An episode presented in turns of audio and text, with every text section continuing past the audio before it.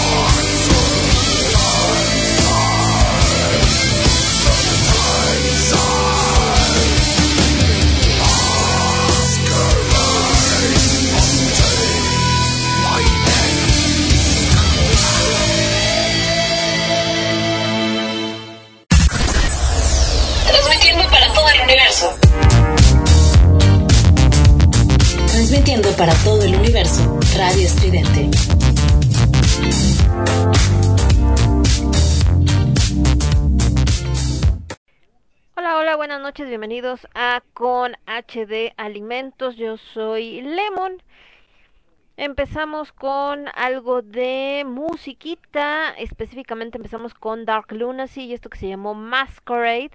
Y, mm, y bueno, ¿qué más? Nada más. Y esta fue la primera rolita. Estamos empezando precisamente con bastante lluvia, no sé dónde están ustedes, pero acá en la Ciudad de México, en la parte de, sobre todo, bueno, yo estoy por Metro Toreo más o menos, muy cerquita, pues resulta que por aquí está lloviendo bastante fuertecito. ¿Qué más? Eh, está por acá el buen Efraín que hace sus programas temáticos y siempre lanza una pregunta de la taberna del gato del gato negro y justo eh, está preguntando que si tuvieran que hacer sufrir a alguien por 12 horas con la misma canción sin que pueda escapar, ¿qué canción le pondrías? Si se por acá los leo, entonces le estamos contando que la de Despacito. La de Despacito, la primera vez que la escuchas no es una canción tan desesperante, ¿no? Pero, este... Eh, dije con H de alimentos, ¿me lo juras? ¿Cómo crees? Es que por acá el buen Charles dice que con H de alimentos. ¿Me lo que dije con H de alimentos? No manchen. Este. Eh, no, el quinto elemento, perdón. Si dije con H de alimentos, discúlpeme. No es con H de alimentos, es el quinto elemento. ya no sé ni en qué día vivo. no inventen. Este, gracias, mi querido Charles. Y por acá también pone cara Noé. ¿Cómo creen? ¿Me lo juran que dije eso? No manchen.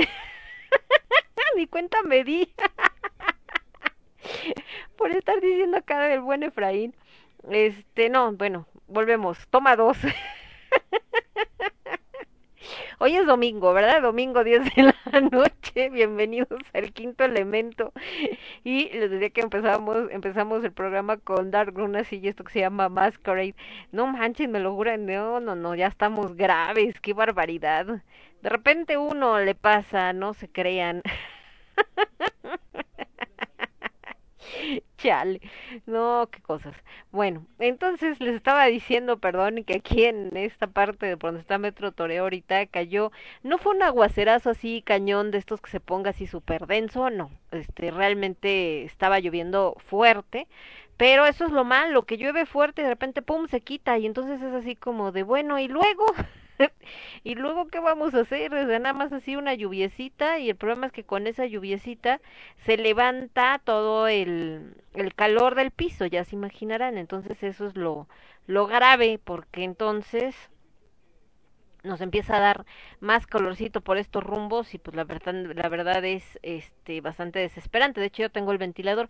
El problema de tener puesto el ventilador es que se me empieza a resecar la garganta. Digo, los que me escuchan ya les ha pasado que de repente es así como de, ay, espérenme tantito, porque sí se me, se me seca bien cañón la garganta. Pero bueno, es que si no nos morimos de calorcito porque sí está bastante grueso.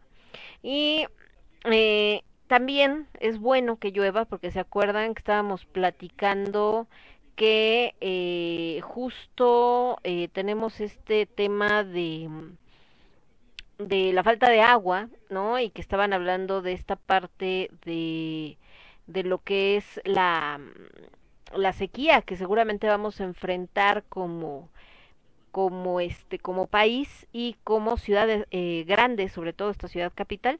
Y de hecho el programa que hicimos eh, no me acuerdo si la semana pasada creo que sí la semana pasada estábamos hablando de eso del sistema Kutsamala y de que bueno hay una amenaza de que no vamos a tener.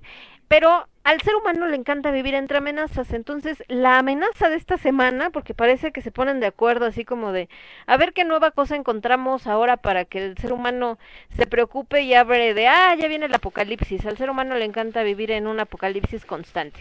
Entonces, eh, y al mexicano más. Entonces, de esta semana, el último apocalipsis, después de esta situación pues bastante trágica, la verdad, y que todavía pues está latente por muchas cosas, que fue lo del accidente en la línea 12 del metro, estaba lo de el eh, cohete chino, un cohete que lanzaron, lo lanzó China precisamente por estas pruebas que hacen, ya saben, de el ser humano que quiere ir al espacio y todo este rollo, y eh, resulta que se le salió de control o no sé qué demonios pasó y entonces que iba a caer. Estaba supuestamente caía, si mal no recuerdo los cálculos que habían hecho tanto China como Estados Unidos era que iba a caer en la madrugada de hoy, es decir, de sábado para domingo.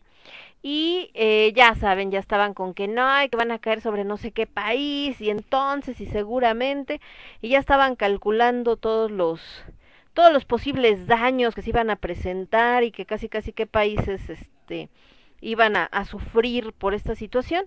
La realidad es que al parecer los fragmentos que quedaron cayeron en el océano, entonces afortunadamente pues parece que no hubo daños a ninguna persona ni propiedad ni nada parecido, falta ver si realmente cayó ahí, no hubo otro cambio por ahí, ¿no?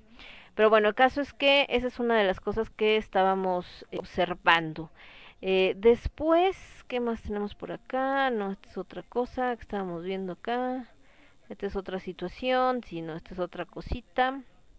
Y les decía que eh, por lo mismo, ¿no? Eh, ahora estaban preocupados por ese tema, entre otras cosas. Sí ha estado bastante rara de, de energía esta, esta semana. Eh, y eh, tiene que ver pues con todas estas preocupaciones y con toda esta cuestión de incertidumbre y que por cierto va a seguir porque como saben en México al menos, no sé en otros países, con lo que está pasando en Colombia, también una situación bastante complicada donde siguen todavía, por supuesto, estos enfrentamientos y situaciones, pero además de eso que está pasando en Colombia, en México tenemos elecciones eh, el próximo mes, estamos en mayo, sí, en junio, ¿no? Son las elecciones, junio, julio, no me acuerdo. Pero el caso es que tenemos eso, ¿no? Entonces, estas elecciones que vamos a tener, pues por supuesto también están generando bastante expectativa porque eh, pues ay ya saben todo el mundo está con este rollo de quién va a ganar que por qué no va a ganar que por no votes por este que no votes por aquel la neta yo lo soy bien sincera a mí todos me parecen bastante nefastines no la verdad y creo que ninguno del partido que sea, del color que sea y como se llame, eh, no voy a decir que ninguno, porque, o sea, ninguna persona que pertenezca al partido, porque pues quisiera creer, ¿verdad? Que sí hay al menos a lo mejor una o dos personas que al menos tengan otro interés que no sea el propio pero yo siento que la mayoría lo único que quieren es tener un puesto en el gobierno para generar lana, para tener poder, etcétera, y que lo que menos les preocupe es lo que pase con la gente. Entonces, eh, ejemplo, lo que pasó ahora con el metro y que estaban estos cuates del PAN, eh, bien, bien mal de su cabeza, la neta, eh, viendo que la gente estaba sufriendo porque no encontraban a un familiar o porque había muerto y todo, y ellos metidos ahí de no, no se preocupe, vamos a demandar a la, a, la, este, a Claudia Sheinbaum y vamos a pedir que no sé qué, bueno, le vas a ayudar, ayúdale a encontrar a su familiar o ayúdale a ver qué pasó, este, ahorita lo que menos le interesa es si tú vas a demandar o no vas a demandar a alguien, pero pues era por una onda de querer sacar eh, raja política. Y les digo así, varios, no, no, importa el partido, puede ser del PRD, del PAN, del PRI, de Morena, de este, este ahora no, ¿qué? Se llama redes sociales. O sea, el que sea, al final, eso es lo triste del caso, que la mayoría están eh, clavados solamente en este rollo de obtener beneficio. Pero bueno, a lo que voy es que justo por esta situación, mucha de la energía que sentimos que está presente, eh, en las calles, no sé si les ha pasado encontrarse con gente que se siente más, o ustedes mismos, que se sienten más cansados de lo normal, o que están así como no tengo ganas de nada, la neta, este, eh, no, no quiero moverme, ¿no? eh, se sienten, mucha gente se siente desanimada, entonces, pues eso es normal hasta cierto punto por esta situación que les comento. Creo que hay mucha gente que no cree en eso, pero sucede, neta, es este, esta parte como del, le llaman eh, fluvia, creo que alguna vez lo habíamos platicado en, en otro programa que, que no es de estos que tenemos acá eh, sobre el quinto elemento, ni con H de alimentos, ni lágrimas de tequila, creo que lo platiqué en Cornucopia 2.0.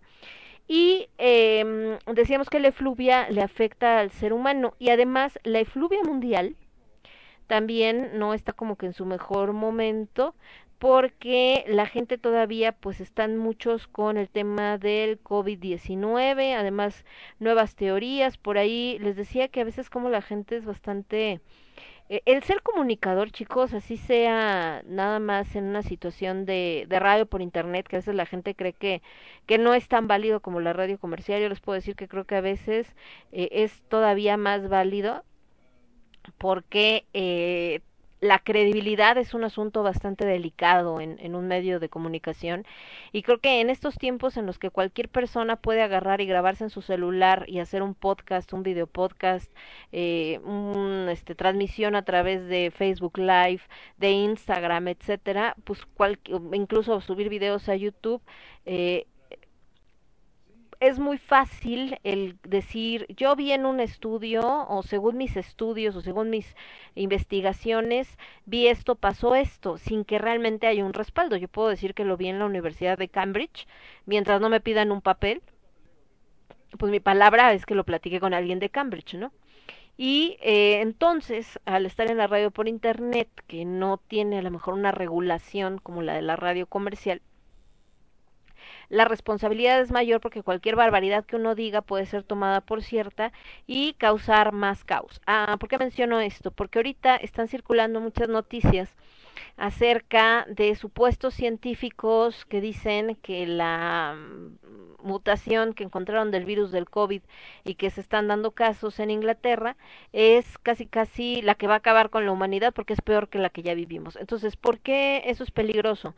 Porque si apenas están después de un año y cacho que empezamos con lo del COVID, apenas están viendo lo mínimo de de qué se trata, de qué es, por qué da, qué daños causa, cómo se puede combatir, y estamos como al 10% de saber qué onda con el COVID, eh, ya decir que la que sigue es todavía más fuerte y va a acabar con la humanidad, pues es bastante irresponsable. Si es que realmente lo dijo un científico, yo lo dudo, porque para eso tiene, eh, tiene que haber un estudio serio, y un estudio serio no toma dos meses, ¿verdad?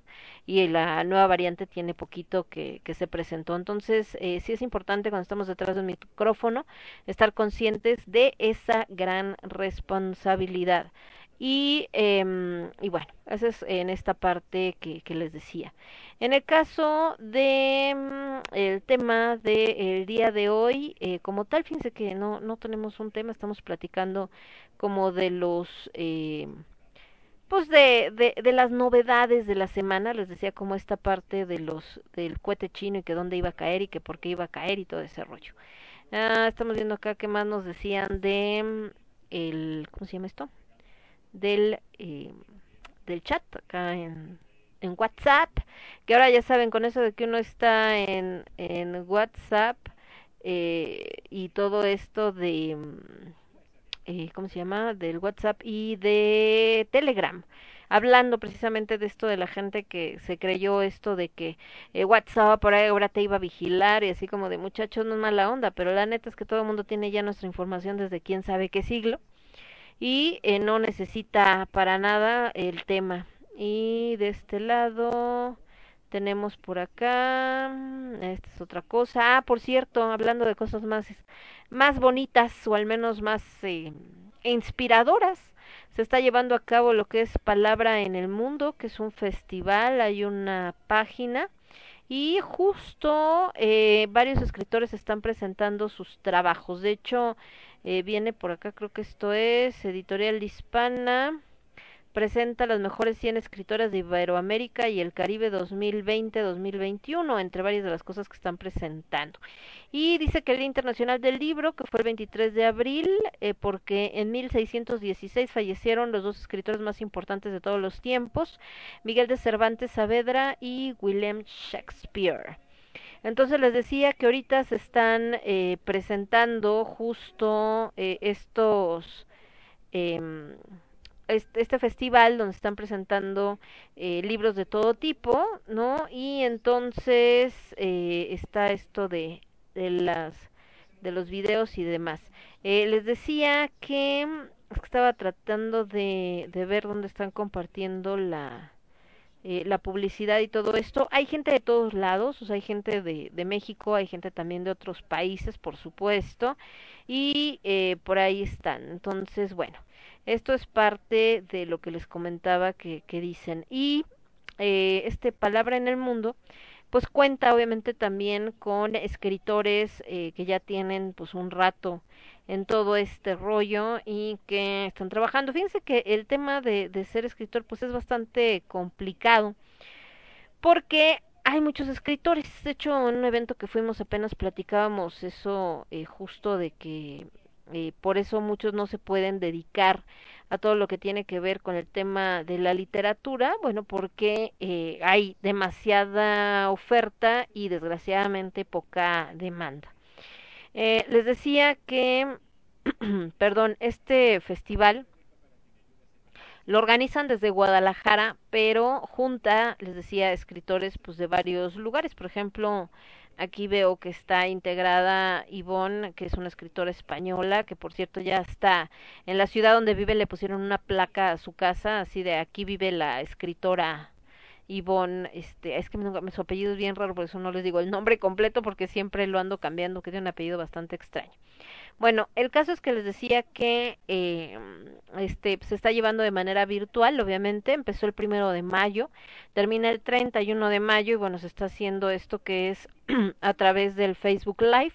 Hay algunas participaciones que son eh, grabadas, otras son en vivo, ¿no? Varían. Y eh, pues digo que sean presentes que hay unos relámpagos acá, que de repente llega así el flachazo y dices, ay, ahí viene el trueno y se ve que va a tronar bien cañón.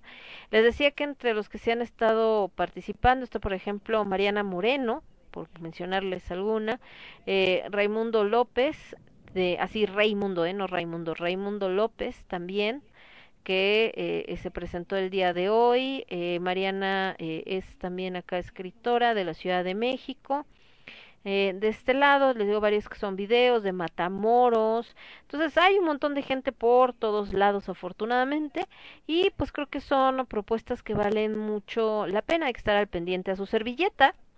Le toca presentarse el miércoles 19 de mayo, entonces ya casi, todavía me quedan 10 días. ¡Ah! 10 días, qué nervio. Aunque no lo crean, le sigo poniendo nerviosa, pero bastante cañón, bastante gacho mi nervio. Entonces, y más cuando tiene que ser en, en video. Mucha gente cuando me oye en radio dice, ay, Limón, pues si te haces en radio, ¿no? ¿Cómo te va a dar pena? Sí, pero no es lo mismo. En la radio uno puede estar en calzones, sentado enfrente de la computadora, la tele prendida, tener el teléfono en la mano, checando qué mandan de mensajes y no pasa nada. Nadie se da cuenta. Tú estás hablando, solamente escuchan tu voz.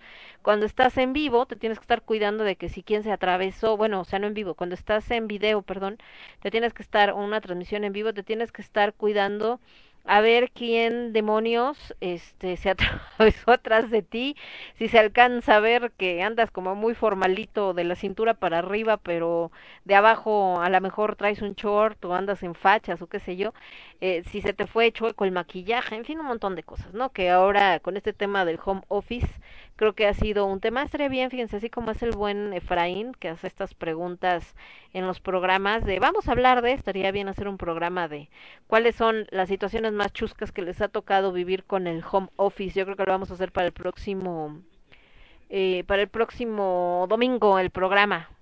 Porque el martes en Lágrimas de Tequila la idea es hablar de amores que matan.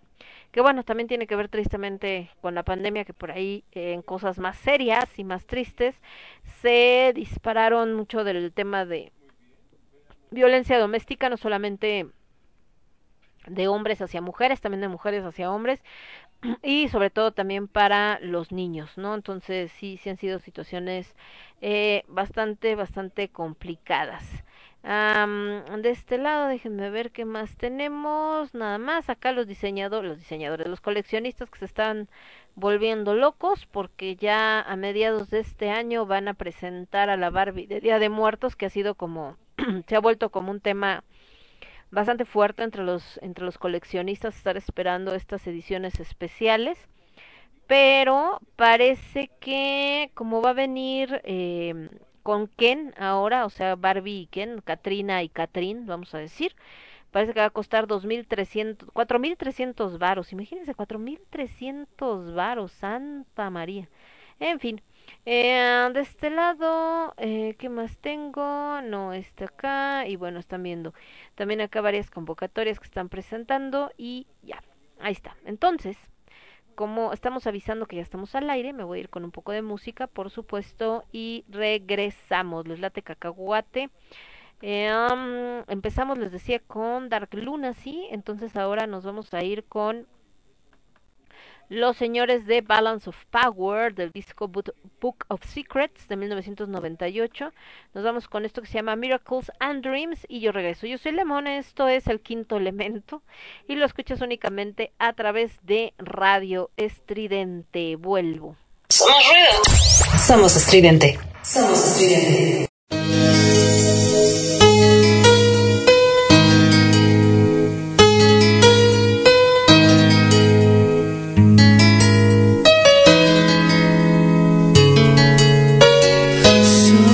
for reaping what you sow. Isn't time?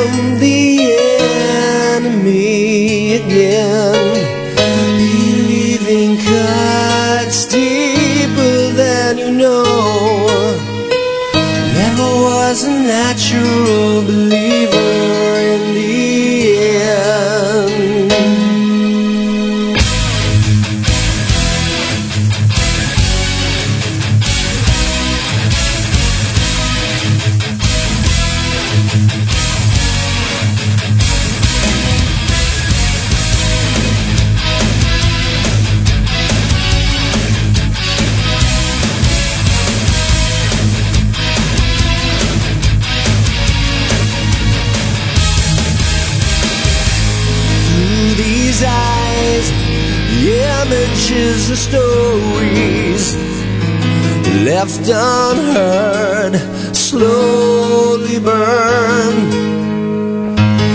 In these skies centuries of promises unlearned never learned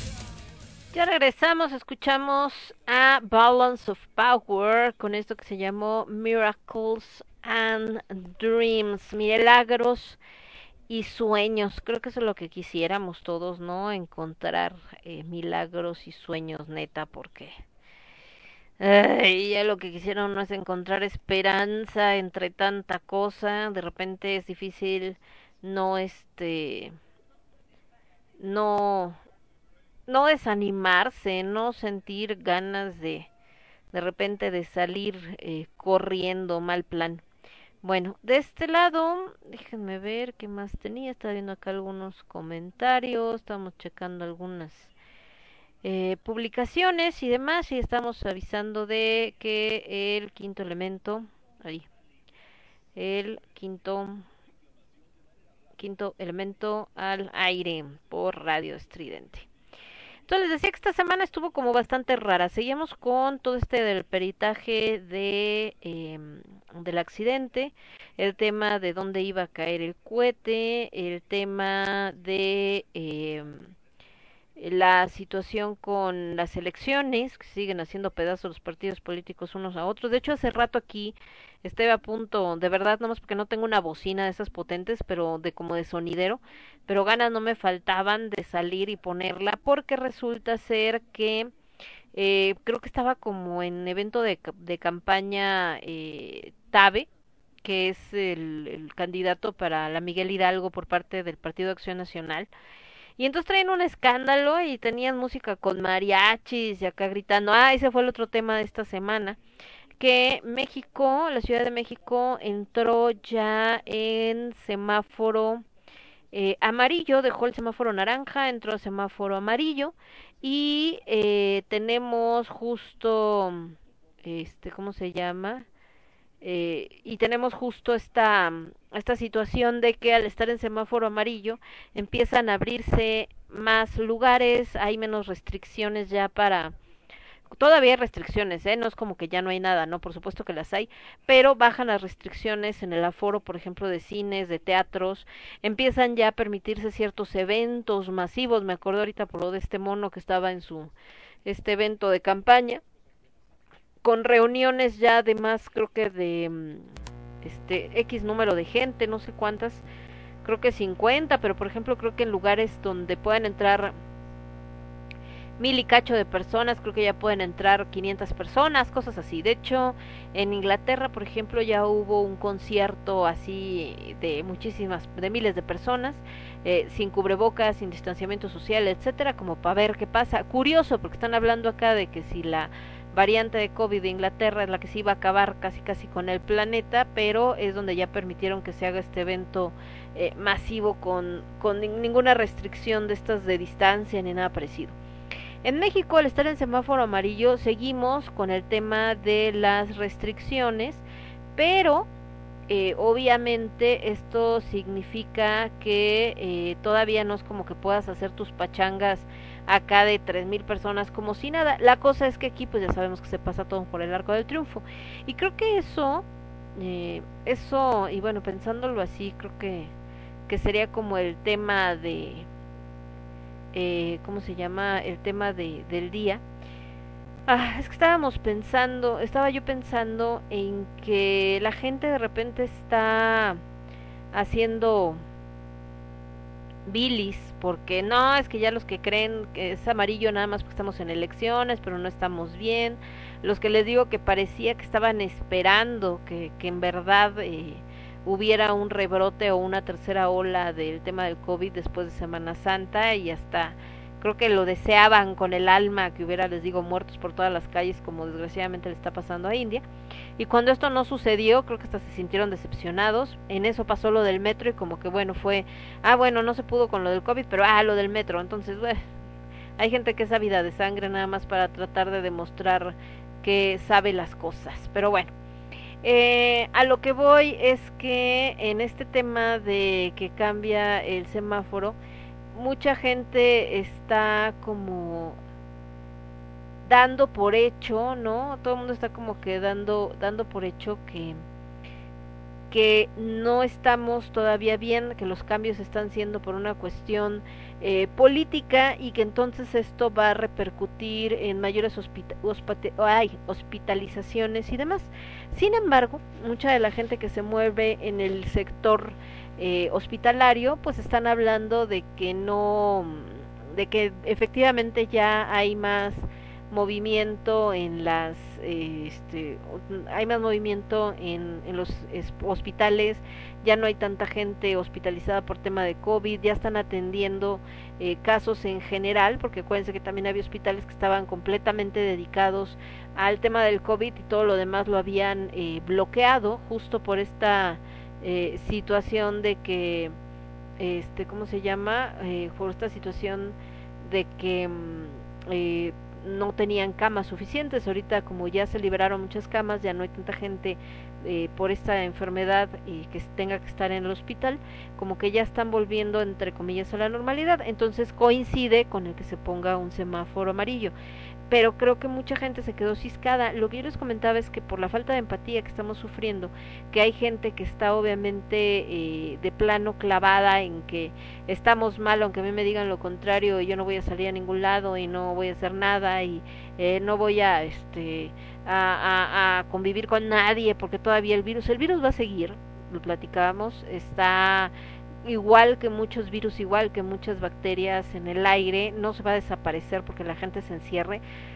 Le pasó, por ejemplo, a, a Italia y España, ¿no?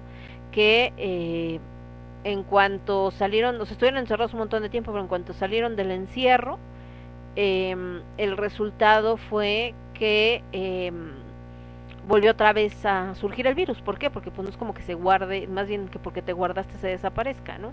Entonces más bien lo que tenemos que hacer es un cambio de hábitos. ¿Qué es lo que yo me, me llevaba a reflexionar con todo este rollo del semáforo? Digo, para resumir, ¿a qué me refiero? Que justo el tema para poder pasar esto y que las cosas se solucionen es el cambio de hábitos de nuestra vida diaria a partir de ya. O sea, no podemos seguir actuando como antes de la pandemia si es que realmente queremos evitar que haya un riesgo. La solución no es encerrarse para nada, no hay manera. La solución es un cambio de hábitos. Pero al mexicano nos cuesta mucho trabajo cambiar en ese sentido, ¿no? Entonces pensaba, y esto fue porque estaba, fuimos a, a la tienda, creo, y estábamos en el semáforo, y es impresionante ver la cantidad de gente que eh, parece que los o sea, hablando de semáforos está el semáforo físico que ven un semáforo y parece que, que es una sugerencia porque eh, lo único que hacen es eh, intentar eh, pasárselo cuando hay oportunidad, ¿no? Para ganar tres segundos, porque realmente pasan el semáforo y se vuelven a atorar en el que sigue y te alcanzan los que estaban en el primer semáforo, o sea, realmente es como algo que, que no, no hay como que tanto cambio ni nada. Bueno, el caso es que eh, justo eh, pues estaban en esto de que se pasaron el semáforo y luego el que se da vuelta donde no es, los que se paran a, dejar gente o a ver algo, lo que sea, aunque no les, o sin importarles, perdón, que están justo estorbando y que entonces causan más tráfico, etc., etc. Eh, y entonces pensaba en que justo una de las dificultades para superar este tema del COVID y cualquier otra enfermedad que se nos aparezca más adelante, es que nos cuesta mucho cambiar estos hábitos tan mexicanos. Eh, ¿Cuáles son estos hábitos tan mexicanos? Pues este sentido de, diría Aldo, el síndrome del más chingón, de como yo me paso el alto mientras los demás están esperando, es que yo soy más chingón y esto son una bola de mensos por estarse esperando. Si yo me doy vuelta aquí aunque esté prohibido es porque soy más chingón y este estos cuates que, que creen que los van a parar, pero no, ni siquiera hay patrullas, y si hay una patrulla pues le doy mordida y ya, ¿no? Y son consecuencias no solamente, eh, o más bien causa problemas, no solamente como los que les comentaba de del tema de los virus, sino en general, ¿no? También mucho de lo que padecemos eh, de ineficiencia de los gobiernos que, que hay, eh, pues no tiene que ver solo con los partidos y con los gobernantes y con que se quieran agandallar y todo eso, también tiene que ver, por supuesto, con el tema de eh, con el tema de que el mexicano eh, espera como que le solucione los problemas papá gobierno y si no lo soluciona entonces crucificarlo al que sea del color que sea. Y además que quiere precisamente hacer esto de em, de solucionar las cosas con eh, una mordida o tratar de brincarse las trancas de no tener que, que presentar precisamente em, eh, por la derecha, es decir, toda la documentación, sino buscar siempre la manera como la, la, la ruta más rápida. Y entonces, pues no es nada raro un gobierno como de repente el que, el que uno padece, ¿no? Vamos a ir con más música y regresamos. A ver, digo, no todo lo que se hace en México es malo, ni todas las, eh, las eh, costumbres que tenemos en México son malas, al contrario, hay algunas bastante buenas y que ya quisieran tener otros países del llamado primer mundo, porque también nos ha ayudado a, a mucha creatividad que existe en nuestro país, a muchísimas situaciones que, que en otros lados no hay, pero eh, pues a veces nosotros somos nuestro peor enemigo. Nos vamos a ir con algo de Emily Autumn, esto que se llama If You Feel Better. Esta chica guapísima, simpatiquísima, eh, muy buena, por cierto, tuvimos oportunidad de verla en vivo ya hace varios años, por supuesto y la música que hace pues es bastante buena y además tiene mucho desde antes no de todo esto tiene muchas cosas de de incluso como de queja de protesta hasta cierto grado. En este sector de en este sector de que son eh, chicas eh, chicas muy guapas pero que entonces por eso la gente da por hecho que no tienen cerebro y al contrario son bastante inteligentes de hecho Emily Ottom ya no nada más es una una cantante, sino ya también es como una, este, eh, no solamente es una cantante, sino ya es una marca. Nos vamos también con algo de Diablo Swing Orchestra, porque es como que en este mismo ritmo, ¿no? Y nos vamos con esto que se llama, eh, vamos a ver de cuál de todas las que tenemos acá de Diablo, con esto que se llama Ragdoll Sizes perdón, estaba dificultando para pronunciar el English. Y regresamos. Yo soy Lemón, esto es el quinto elemento y lo escuchas únicamente a través de Radio Estridente. Regreso.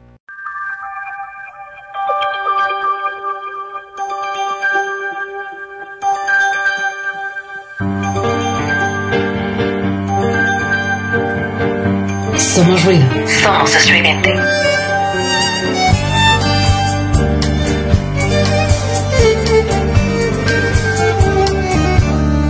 If you feel better Telling me I'm cruel Saying I'm unfeeling I don't mind If it's necessary You out. Crying that I'm heartless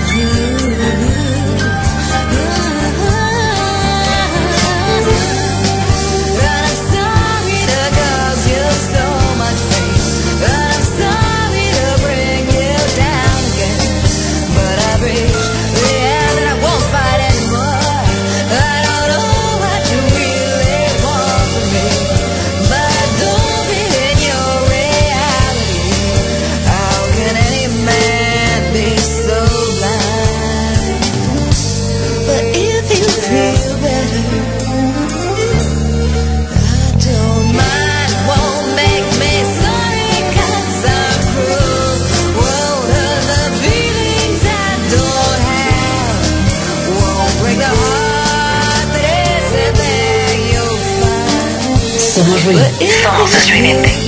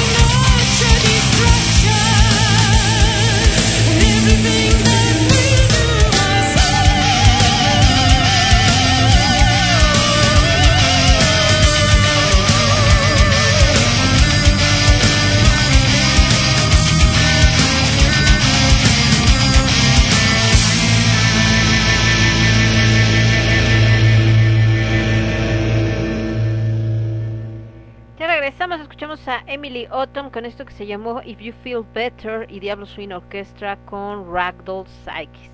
Y bueno, estamos platicando de esto que, que les digo que pensando en que la única manera de salir semáforo o no semáforo y demás de esta situación que atravesamos actualmente para tratar de que el país eh, pues volver a la normalidad les decía yo que es prácticamente imposible pero al menos eh, volver a ciertas actividades que habían quedado de lado por el tema de la pandemia y sobre todo algo muy importante, reactivar el tema de la economía, porque la verdad es que sí ha estado bastante grueso esa situación, muchos negocios han desaparecido, no sé si les ha pasado que eh, pues obviamente todos dejamos de salir por el tema de, de, de la pandemia y de que lo más que se pudiera en home office o como se pudiera, ¿no? En mi caso, bueno, fue no tanto por gusto, sino forzado por porque me salí, bueno, salí del trabajo en el que estaba el año pasado, que le-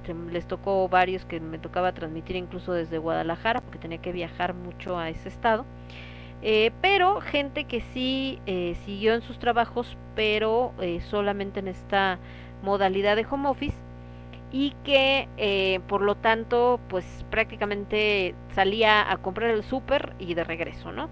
Obviamente hubo un crecimiento en las aplicaciones de solicitud de comida como Uber Eats, como Didi Food y todas estas partes, porque muchas personas también pues decidieron eh, que no cocinan o no les gusta cocinar o, o no se les da o simplemente no quieren lavar trastes, porque aunque no lo crean es una de las mayores razones por las que la gente pide comida a domicilio no es solamente por el hecho de no saber cocinar o no querer cocinar, sino también por no querer lavar trastes, ¿no? Hay una una fobia al lavado de trastes bastante impresionante entre muchas personas, porque además dicen que parece que se multiplican, o sea, no sé cómo, y la neta sí, ¿eh? O sea, empiezas cocinando y tienes una olla sucia que fue donde cocinaste y dices, bueno, ahorita la lavo. Y para cuando terminas de cocinar y de comer, no hombre, parece que alimentaste a un maldito ejército. Y dices, ¿de dónde salió tanto si somos tres personas? O sea, no manchen. Pero bueno, esa es otra historia. El caso es que eh, estas aplicaciones, les decía, que, que se dedican a todo lo que es comida para llevar, tuvieron un incremento bastante importante durante esta pandemia porque pues como les comentaba muchas personas decidieron que de plano no querían cocinar, no querían lavar trastes, no querían la comida de manera tradicional, sino preferían pura comida para llevar, ¿no?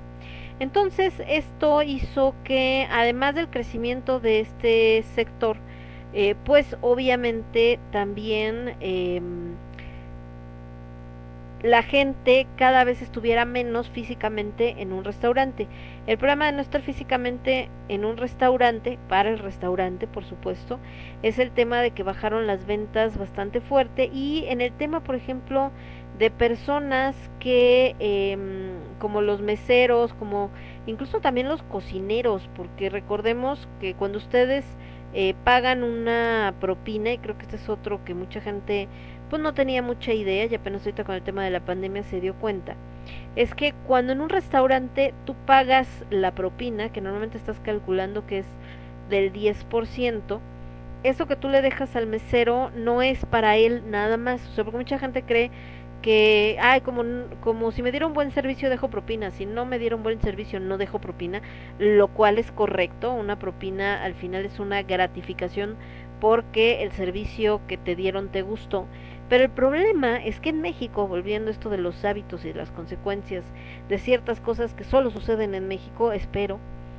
em, los restaurantes la propina la toman como algo forzoso, es decir, el mesero no te puede exigir propina, eso es un hecho, ¿no? No puede decirte, oiga, le falta la propina, no. Si tú la quieres dejar, la dejas, si no la quieres dejar, no la dejas. Pero para el restaurante, toda cuenta que se pague en su negocio genera mínimo 10% de propina. O sea, no crean que es así como de, va, bueno, vamos a calcular que el 5%, no.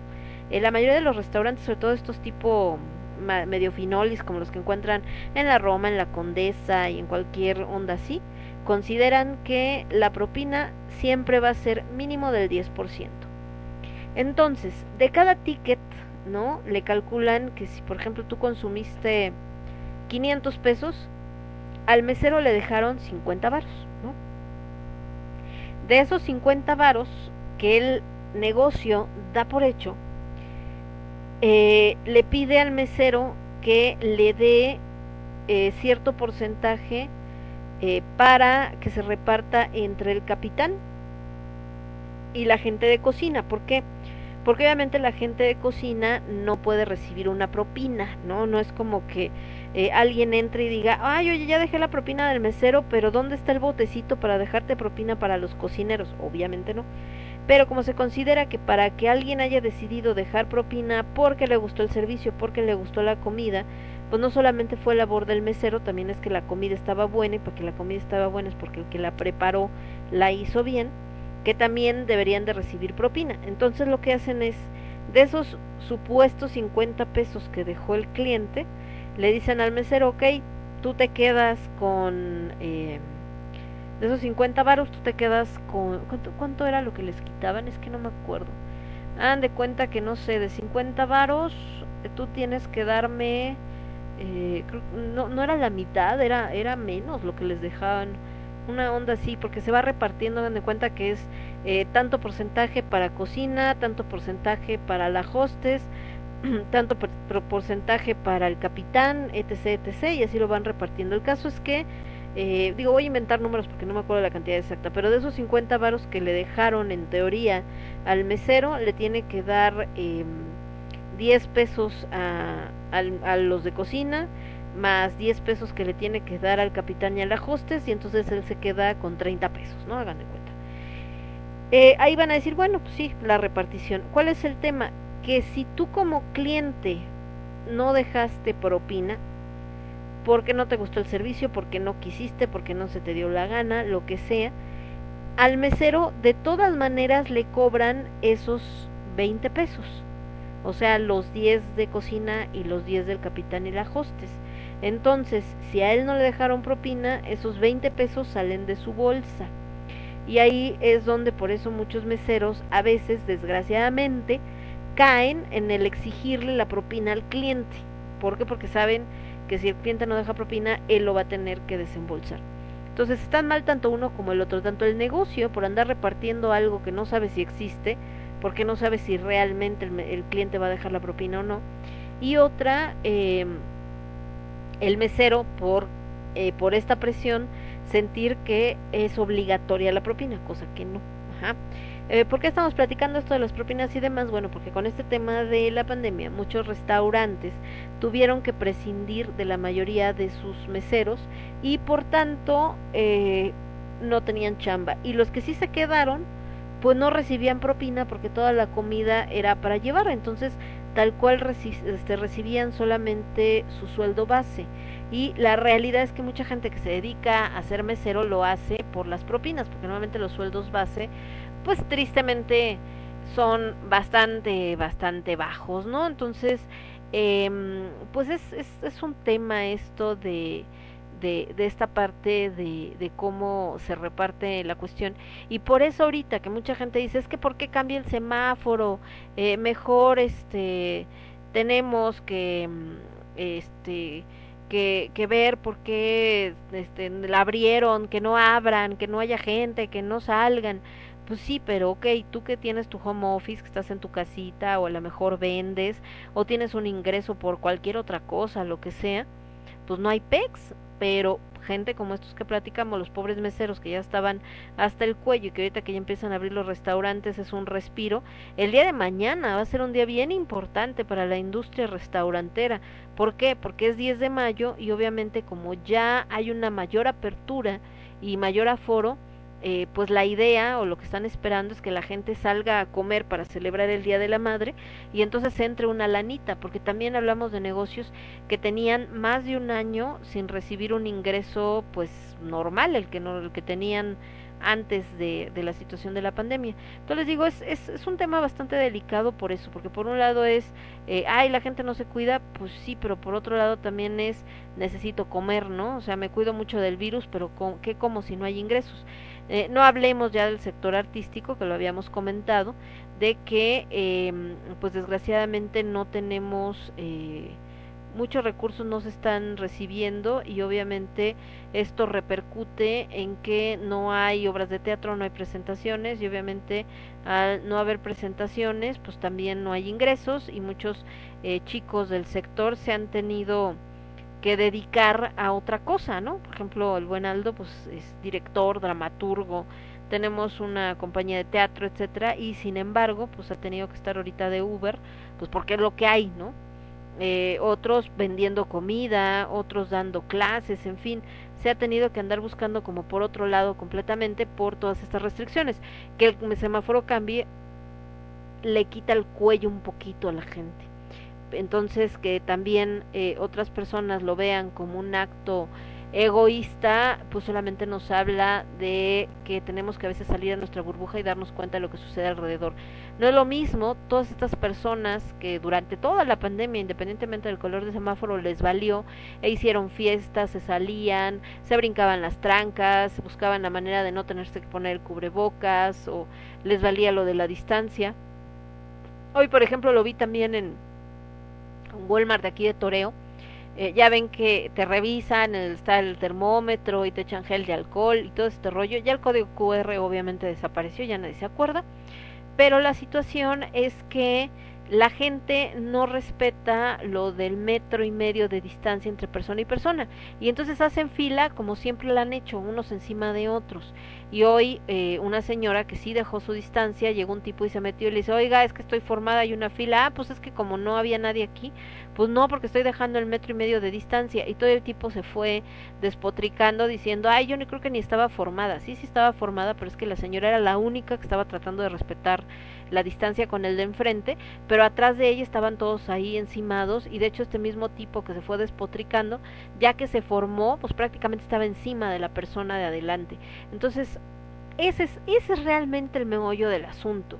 Mientras no veamos las medidas o las cosas que se piden como algo necesario a partir de ya y de siempre para poder tener una sana convivencia y evitar cualquier tipo de enfermedad, eh, no va a haber manera, ¿no? Les decía en algún momento durante todo este año que se ha presentado esta situación que eh, en, en Japón eh, pues hablaban mucho de que es que Japón no ha tenido estas situaciones. Pues no, claro que Japón no ha tenido estas situaciones, pero como yo les comentaba, no es por el hecho de que Japón eh, no solo por el manejo, cómo manejó la pandemia o qué medidas tomó o todo, sino es por la educación que ya tiene Japón desde siempre y que eh, le ha ayudado afortunadamente porque ellos pues dejan sus zapatos afuera desde toda la vida, este eh, obviamente andan con cubrebocas en la calle antes de la pandemia, por no solo por el tema de enfermedades, sino también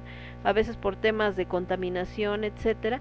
Entonces, eh, es a lo que voy. Eh, Japón tiene otra onda muy, muy distinta, un chip muy diferente, ¿no? De, de cómo tiene que, que hacerse las cosas y eh, eso le ayudó a que ahora con la pandemia, bueno, fuera menor el impacto, porque pues ya sus, sus ciudadanos ya tenían un sistema que les ayudaba a este a tener una pues una mejor calidad de vida pero eh, aquí en México pues mientras no lo veamos así y no hagamos esos cambios les digo va a valer gorro si el semáforo es amarillo, verde, fosforescente o del color que sea. No tiene que ver con el semáforo, tiene que ver con las eh, decisiones y las situaciones que tomemos. Entonces, bueno, ese es otro otro tema y eso es algo que tenemos que tomar en cuenta y que tenemos que considerar.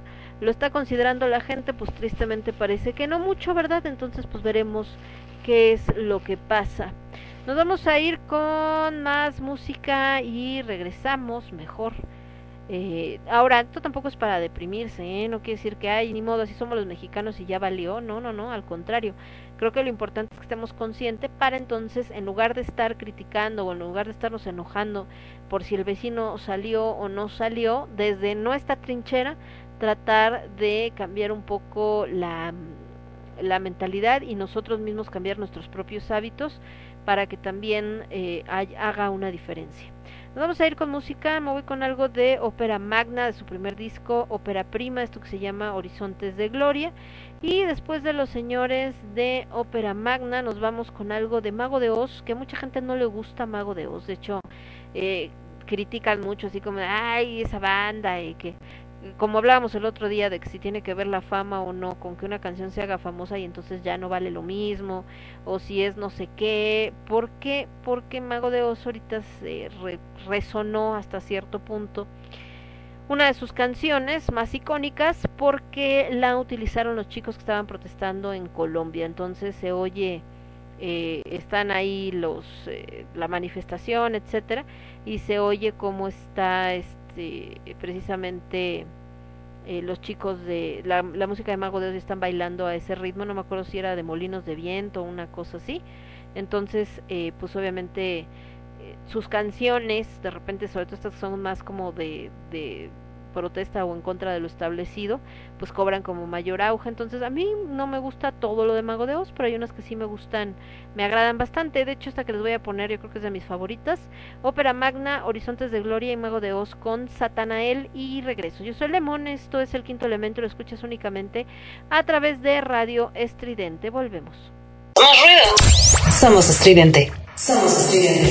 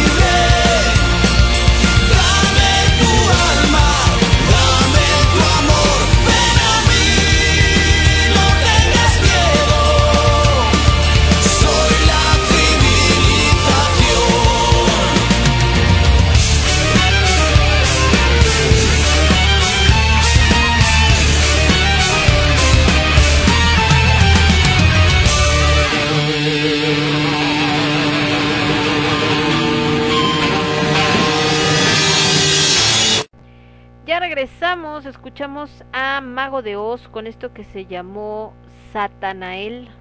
Esa canción, digo, hay algunas más famosas por supuesto de Mago de Oz y que pueden decir, ah, está más chida esta o está más chida esta de acá. Pero creo que lo que me pasa a mí con, con Satanael es que, híjole, me habla tanto creo que de la situación eh, actual, justo de esto de, de este culto que hay como habla acá que dice soy la civilización digo dice muchas cosas pero me recuerda este culto que tenemos actualmente a, a lo banal y que aunque se ha ido cambiando de hecho nos da risa a lo mejor porque eh, son todos estos memes de los millennials que ya no siquiera son los millennials son los centennials pero los millennials descubriendo eh, la ropa la ropa de de ay cómo se llama de segunda mano no por esto de que ahora las empresas de moda están optando por promover el eh, no comprar, no utilizar ropa desechable, es decir, eh, antes una de las cosas que más promovían era el hecho de que la gente estuviera estrenando ropa y no repitiera modelo por nada en la vida y era lo peor que podías hacer y todos los programas de moda te criticaban y ay no este cómo ese modelito ya lo había sacado y bueno y ahorita es todo lo contrario, porque hablan de que la industria de la moda lo que gasta en agua, en energía, etcétera, para que la ropa se quede ahí guardada porque nadie más la utiliza, pues es eh, es un desperdicio y además le pega al planeta, ¿no? Todo este tema de la sustentabilidad y demás. Bueno, entonces le llaman, es que se me fue ahorita el nombrecito que le pusieron, porque pues es ropa de segunda mano, no hay de otra, pero algo así como este reusable fashion, una cosa así, un nombre en inglés y realmente lo único que, de lo que hablan es eso de que te pongas varias veces la ropa hasta que casi casi ya no sirva se rompa o lo que sea y que la ropa que no uses la dones la regales la vendas como para que también eh, la gente en lugar de ir a comprar ropa nueva compre esa y se siga utilizando. En fin eh, están viendo esta parte como una manera de ayudar al medio ambiente a no estar eh, fomentando tanto consumo de la industria, en este caso de la industria de la moda. Eh, en el tema de obviamente lo que va a pasar, eso sí, es que van a incrementar los precios, de mí se acuerdan, porque obviamente una tienda que estaba acostumbrada a vender 30 piezas de ropa, ¿no? Eh, si empiezan a hacer esto de que ya no sea desechable y que lo utilices muchas veces, pues en lugar va a vender 15, por decir algo. Entonces obviamente va a tener que incrementar los precios. Pero bueno, ese es otro tema. A, a lo que voy con esto que decíamos de Satanael, es que esta parte de fomentar tanto el que no se repita la ropa, es que cómo te ves, es que cómo te ven te tratan, es que también generó eh, pues muchos traumas en muchas personas que hasta el día de hoy desgraciadamente lo, lo vemos y que eh, pues sí son bastante preocupantes. Hoy una chica, entre broma y broma si quieren, compartía un meme que lo he visto mucho, donde habla de cuáles son, según, nos, igual volvemos a lo mismo, de a veces compartimos información que no sabemos de dónde salió y alguien se inventó y no tiene ninguna base, ¿no? Bueno, el caso es que es un meme donde según comparten los pesos ideales de las mujeres de Corea del Sur, creo, o Corea del Norte, no, de Corea del Sur, de Corea del Sur. Y entonces hay unas cosas bastante ridículas, como el hecho de que alguien que mida unos 66 de estatura tenga que pesar 46 kilos, creo. Entonces esta chica eh, de por sí andaba quejándose que porque toda su vida ha sido delgada y ahorita que ya anda rondando los 30, eh, pues subió de peso, entonces de ser talla este, 3, ahorita es talla eh, 5 o no, de, de, creo que de ser talla 5, ahorita es talla 7 y hasta 9, y entonces decir que ya me siento marrana y estoy cerca. Y obviamente pues todos sus amigos le decían, a ver, marrana de dónde, cerda de dónde y gorda de dónde, o sea, no inventes, ¿no?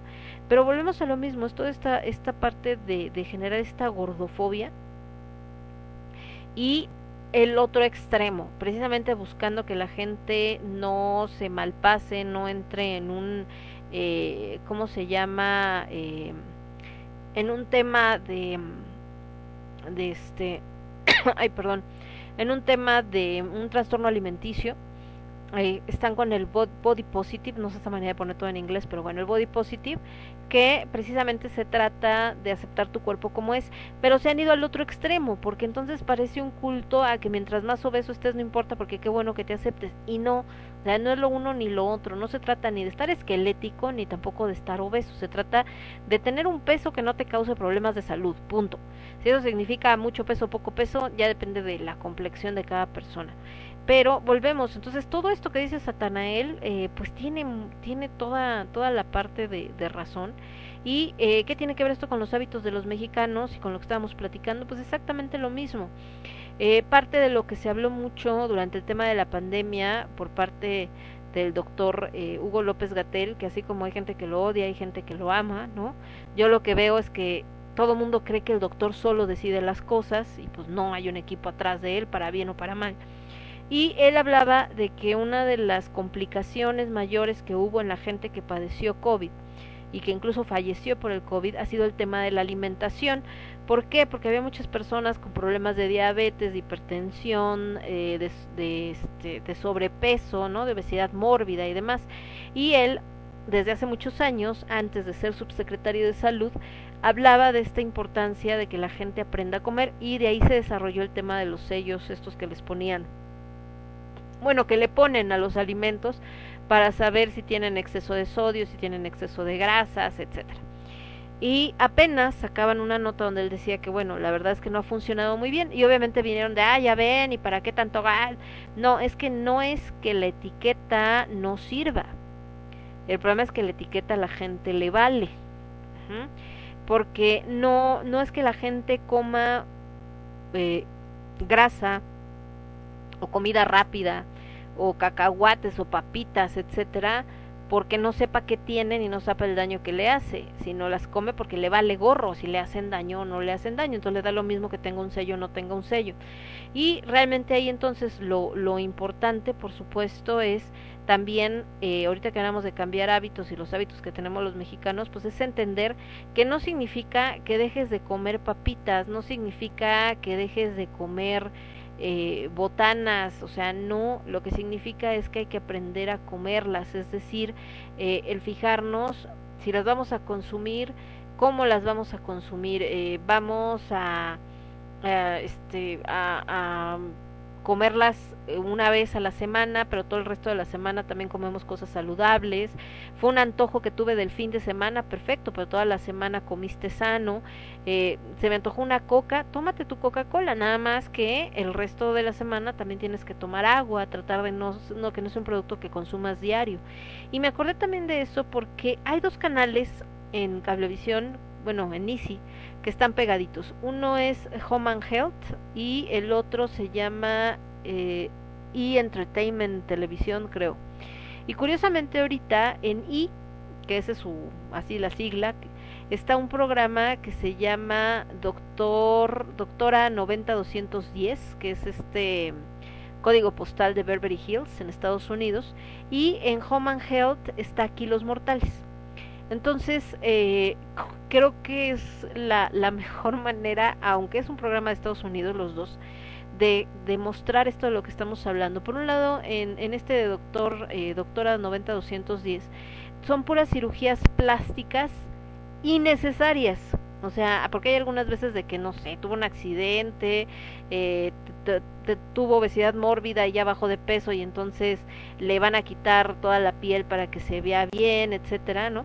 Pero no, estas de 90-210 son todas estas cirugías que se han generado por este culto de la imagen, donde hay, tienen 30 años y ya sienten que, que tienen una arruga y entonces van y se inyectan Botox o se ponen hilos rusos para levantar, porque si no se te ve acá lo de la, la parte de tristeza o se hacen aumento de senos porque pues aunque tengan bien los senos, no, pues es que no se ven bien o por ejemplo una chava guapísima y creo que tenía como veintitantos años y fue que le hicieran relleno de labios y la doctora, ¿no? Pues, bueno, sí, sí es doctora, pero con ganas de decirle supuesta doctora, eh, su onda era de, eh, ay, es que ahorita están de moda el relleno de labios, ¿para qué le vas a de- desgraciar los labios? Los labios están bien así como los tiene. La chava, les digo, muy guapa y todo, y ahí va a hacerse la boca artificial.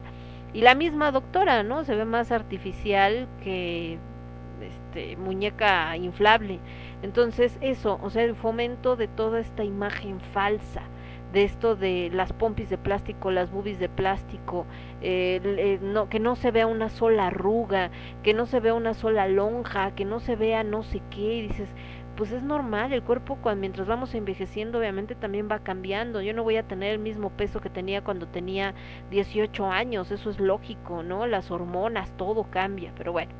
Y del otro lado, en kilos mortales, eh, pues estas personas que justamente no todas son problemas de salud y hormonales por lo que tienen sobrepeso, muchas veces es simplemente por el descuido, por la depresión, por lo que sea, y entonces ver cómo se recontratascan de comida hasta un grado donde ya no nada más es que estás gordito, gordita o que tienes obesidad mórbida, sino ya ni siquiera se pueden levantar de la cama porque ni siquiera pueden caminar, entonces y que también es por esta parte de, de estas ciudades industrializadas y que los llevan por ese lado. Entonces, híjole, ay, bueno, en fin.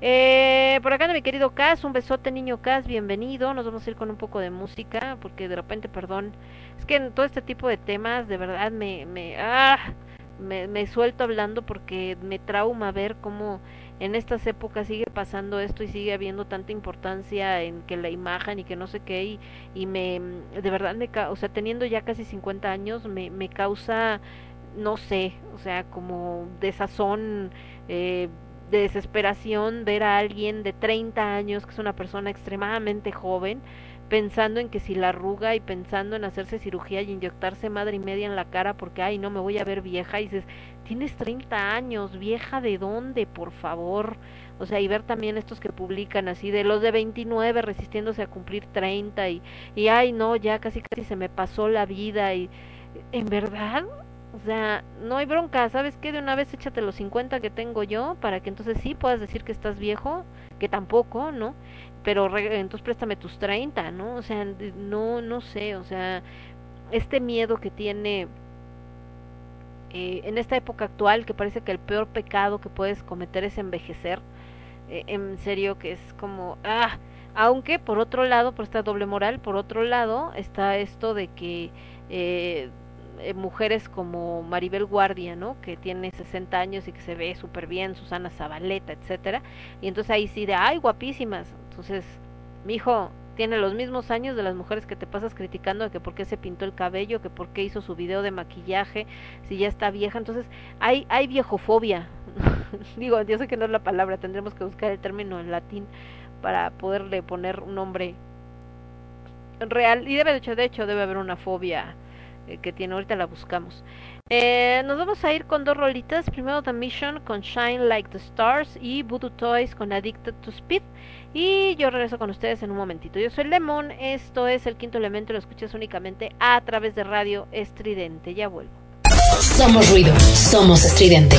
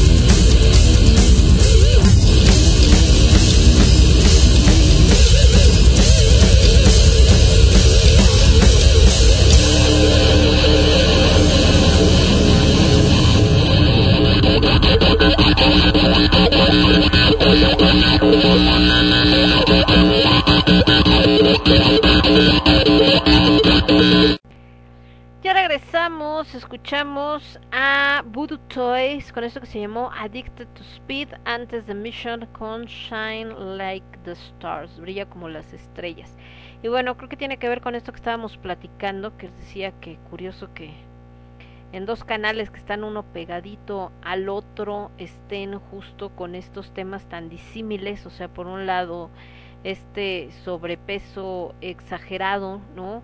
Y que les no les permite moverse y de hecho en muchos casos justo en este programa que, que la, la, la razón de ser de este programa de Kilos Mortales es un doctor que se dedica especialmente a ayudarle eh, a ayudarles a, a bajar de peso, ¿no? Eh, pero eh, les ponen una sonda gástrica o cosas así, pero no es como de que cualquier persona agarran y le ponen la sonda gástrica y ya, tiene que bajar de peso hasta cierto nivel para que entonces el corazón aguante la operación. Entonces eh, van a consulta con este médico y le dice, sabes que sí, yo te puedo ayudar, te ponemos la sonda gástrica y todo, pero primero necesito que bajes de peso tantos kilos, ¿no?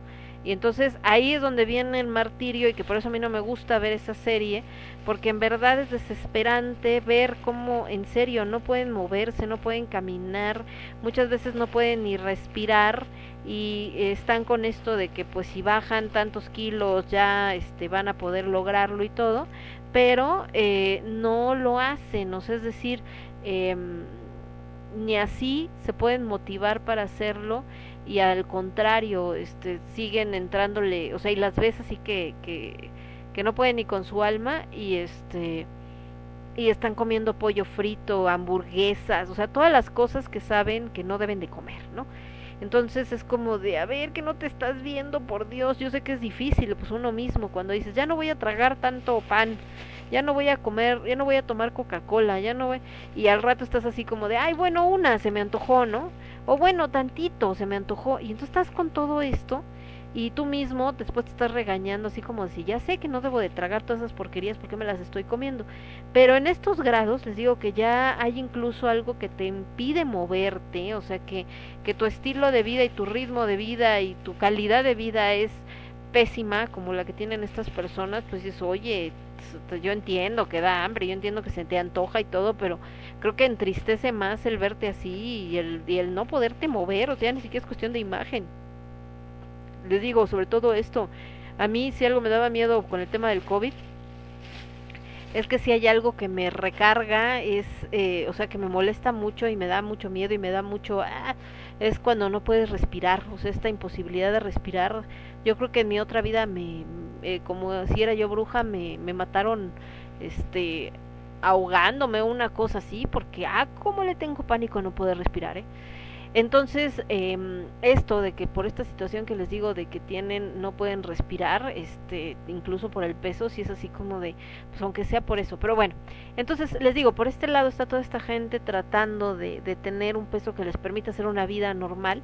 Y por el otro lado tienes a estas personas que están bien, o sea, que su cuerpo está bien, que sus órganos están bien, que no tienen ningún problema físico, eh, dándose en la torre en la vida nomás porque ay no me gusta mi nariz o porque ay tengo una lonjita o porque ay es que todo mundo trae labios así como de pato y yo quiero también labios de pato y entonces fastidiándose la la cara fastidiándose el físico eh, nada más eh, porque está de moda, entonces, o porque no, ¿cómo voy a envejecer? Que este, yo si estoy vieja, no, no hay nada peor que estar viejo, no manches, y les digo, y por otro lado, pues esta pobre gente con este nivel de vida por, por la cuestión de, de, de la depresión y demás. Pero bueno, en fin. Eh, de este lado nos decía el niño Skyhammer, que también anda por acá desde hace rato, igual que el buen Cas, que ya también ya lo saludamos, que dice el tío Google que se llama gerascofobia, el miedo a envejecer. Eh, me, imagi me imagino, pues obviamente ya ven que, por ejemplo, todo lo que es eh, geriátrico, geriatra, etcétera, tiene que ver con personas adultos, lo que le llaman ahora adultos mayores. Entonces supongo yo que viene por ahí también esto de eh, gerascofobia. Pero en serio que la gente ahorita con la gerascofobia está demasiado cañona eh, en cuanto a eh, a que la están sintiendo hasta cuando ni siquiera están cerca de envejecer, ¿no? O sea, que alguien de mi edad, por ejemplo, 50, 50 y tantos, empiezas a sentir miedo a envejecer, pues lo entiendo. Pero alguien de 30, alguien de 20, a veces los niños de que van a cumplir 20 y, no, ya voy a cumplir 20, estoy envejeciendo. Y dices, ¿neta? ¿En serio? Eh, dice por acá el buen Sky, hablando de la decadencia humana, ¿has escuchado The Vengeful One de Disturbed? Y ahorita te traduzco la letra, aguántame tantito. Ay, es que los señores de Disturbed tienen unas canciones bien chidas. Claro que ya hay una que todo mundo, cuando la pongo, al menos eh, los que escuchan mi programa, ya no la disfrutan igual, porque cuando empieza sienten que va a aparecer el absurdo. El niño Cass en, siente que le da el váguido cuando escucha Indestructible de Disturbed Entonces, pero bueno, esa es otra historia. Para aquellos que sea la primera vez que escuchan el programa, la sección de lo nuevo, lo rudo y lo absurdo es una sección que tiene este programa donde lo nuevo es una rolita de alguna banda que apenas está empezando o que no es tan conocida o una canción nueva de una banda que ya tenga una gran trayectoria. En el caso de eh, en el caso de lo que es lo rudo es una canción de eh, black black o death metal porque no es un, un, un género que pongamos tanto en este programa incluso de algún algunas bandas de greencore, ¿no? No de no de todas. Por acá Cass ya puso una cara así como de ¿por qué tenías que mencionarlo? y en el caso del absurdo, que es el favorito de Cass, es una canción que uno dice cómo se atrevieron a grabar algo así, porque también que no sé, por mencionarles, casi muchas de las canciones que hacen, por ejemplo, los chicos de Tropical Forever, eh, son de los favoritos de, del absurdo porque son de los que más hacen ese tipo de rolas. La que presentamos la semana pasada, si mal no recuerdo, Cas, fue la de este, ¿cómo se llama esta? Fue la de ay, la de Laura Laura León, ¿no? Cantando, ¿cuál era la que cantaba Laura León? La de Chica Material, creo, de, de Madonna.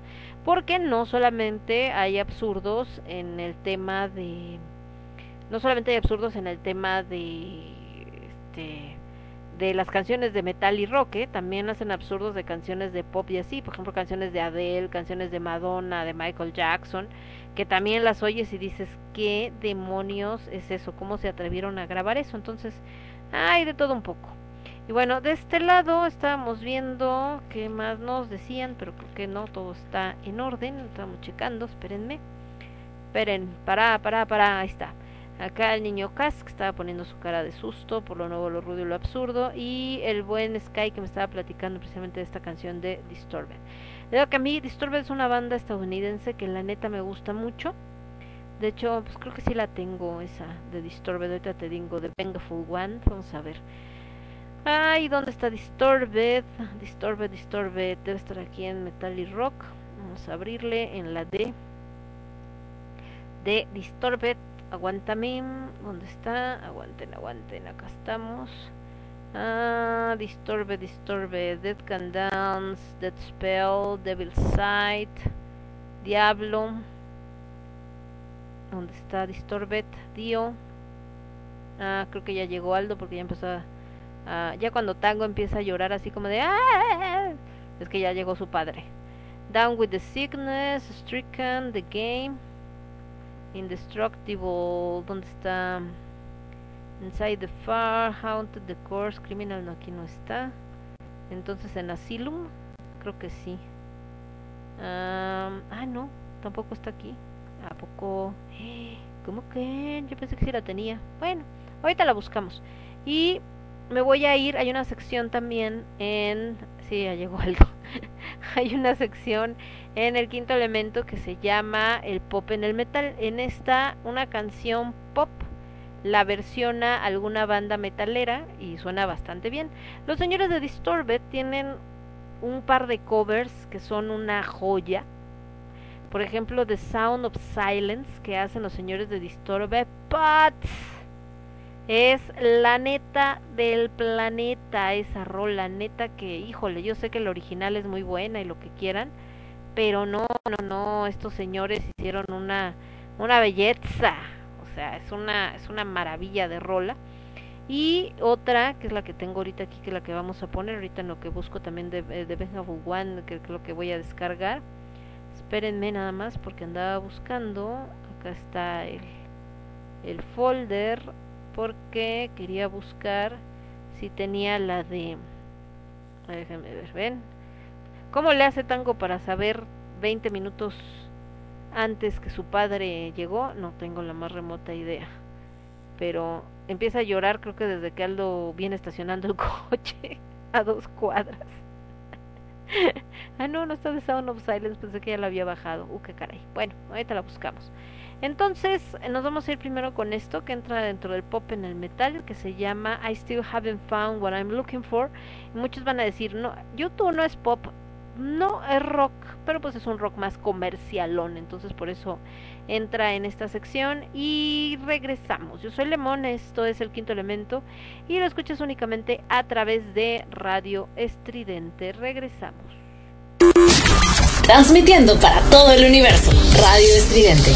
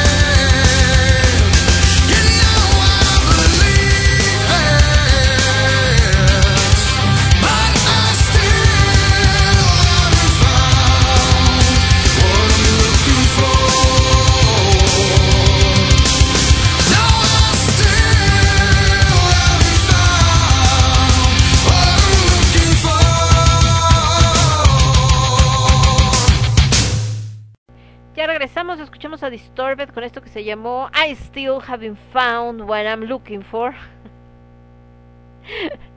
Perdón, es que le entra la locura del tanguito y lo estoy cazando aquí atrás de la computadora. Y eh, decíamos que nos iba a traducir el niño Skyhammer, la de Vengeful One, y ahorita la bajamos también para ponerla, por supuesto. Y el buen Cas dice que el último absurdo no fue el de la tesorito y se tardé en contestar de más porque recibí a mi hermano. Según mis quejas fue Satisfaction versión cumbia. Ah, sí es cierto, una versión que encontramos de Satisfaction. Em, entonces, eh, bueno, Ese fue la parte del absurdo que les decía que, que Cass sufre cuando ponemos el absurdo. La cosa no es que la gente grabe esas canciones, la gente es quien las escucha y las, y las fomenta, porque si las siguen haciendo porque la gente las sigue eh, consumiendo. Eh, y de este lado eh, nos están preguntando, eh, ahí hago, que me están preguntando de, ya saben, esto de andar de neni. ando de, ando de neni. Eh, entonces, estábamos que Disturbed I Have Found I'm Looking For, les decía que es el pop en el metal. Aquí hemos presentado varias, por ejemplo, versiones de Madonna y otras cositas, también bastante chidas, y mm, entre otras canciones. Esto que decían de Satisfaction, versión cumbia, les decía que lo nuevo.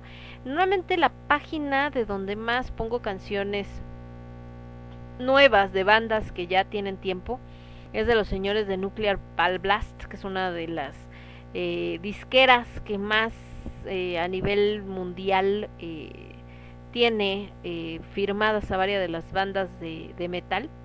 Fíjense que hoy, ahorita nada que ver, perdón, ahorita es que ahorita que estoy buscando lo de Nuclear Blast, me, me encontré, o más bien me aparece aquí mi historial de las canciones que estaba escuchando.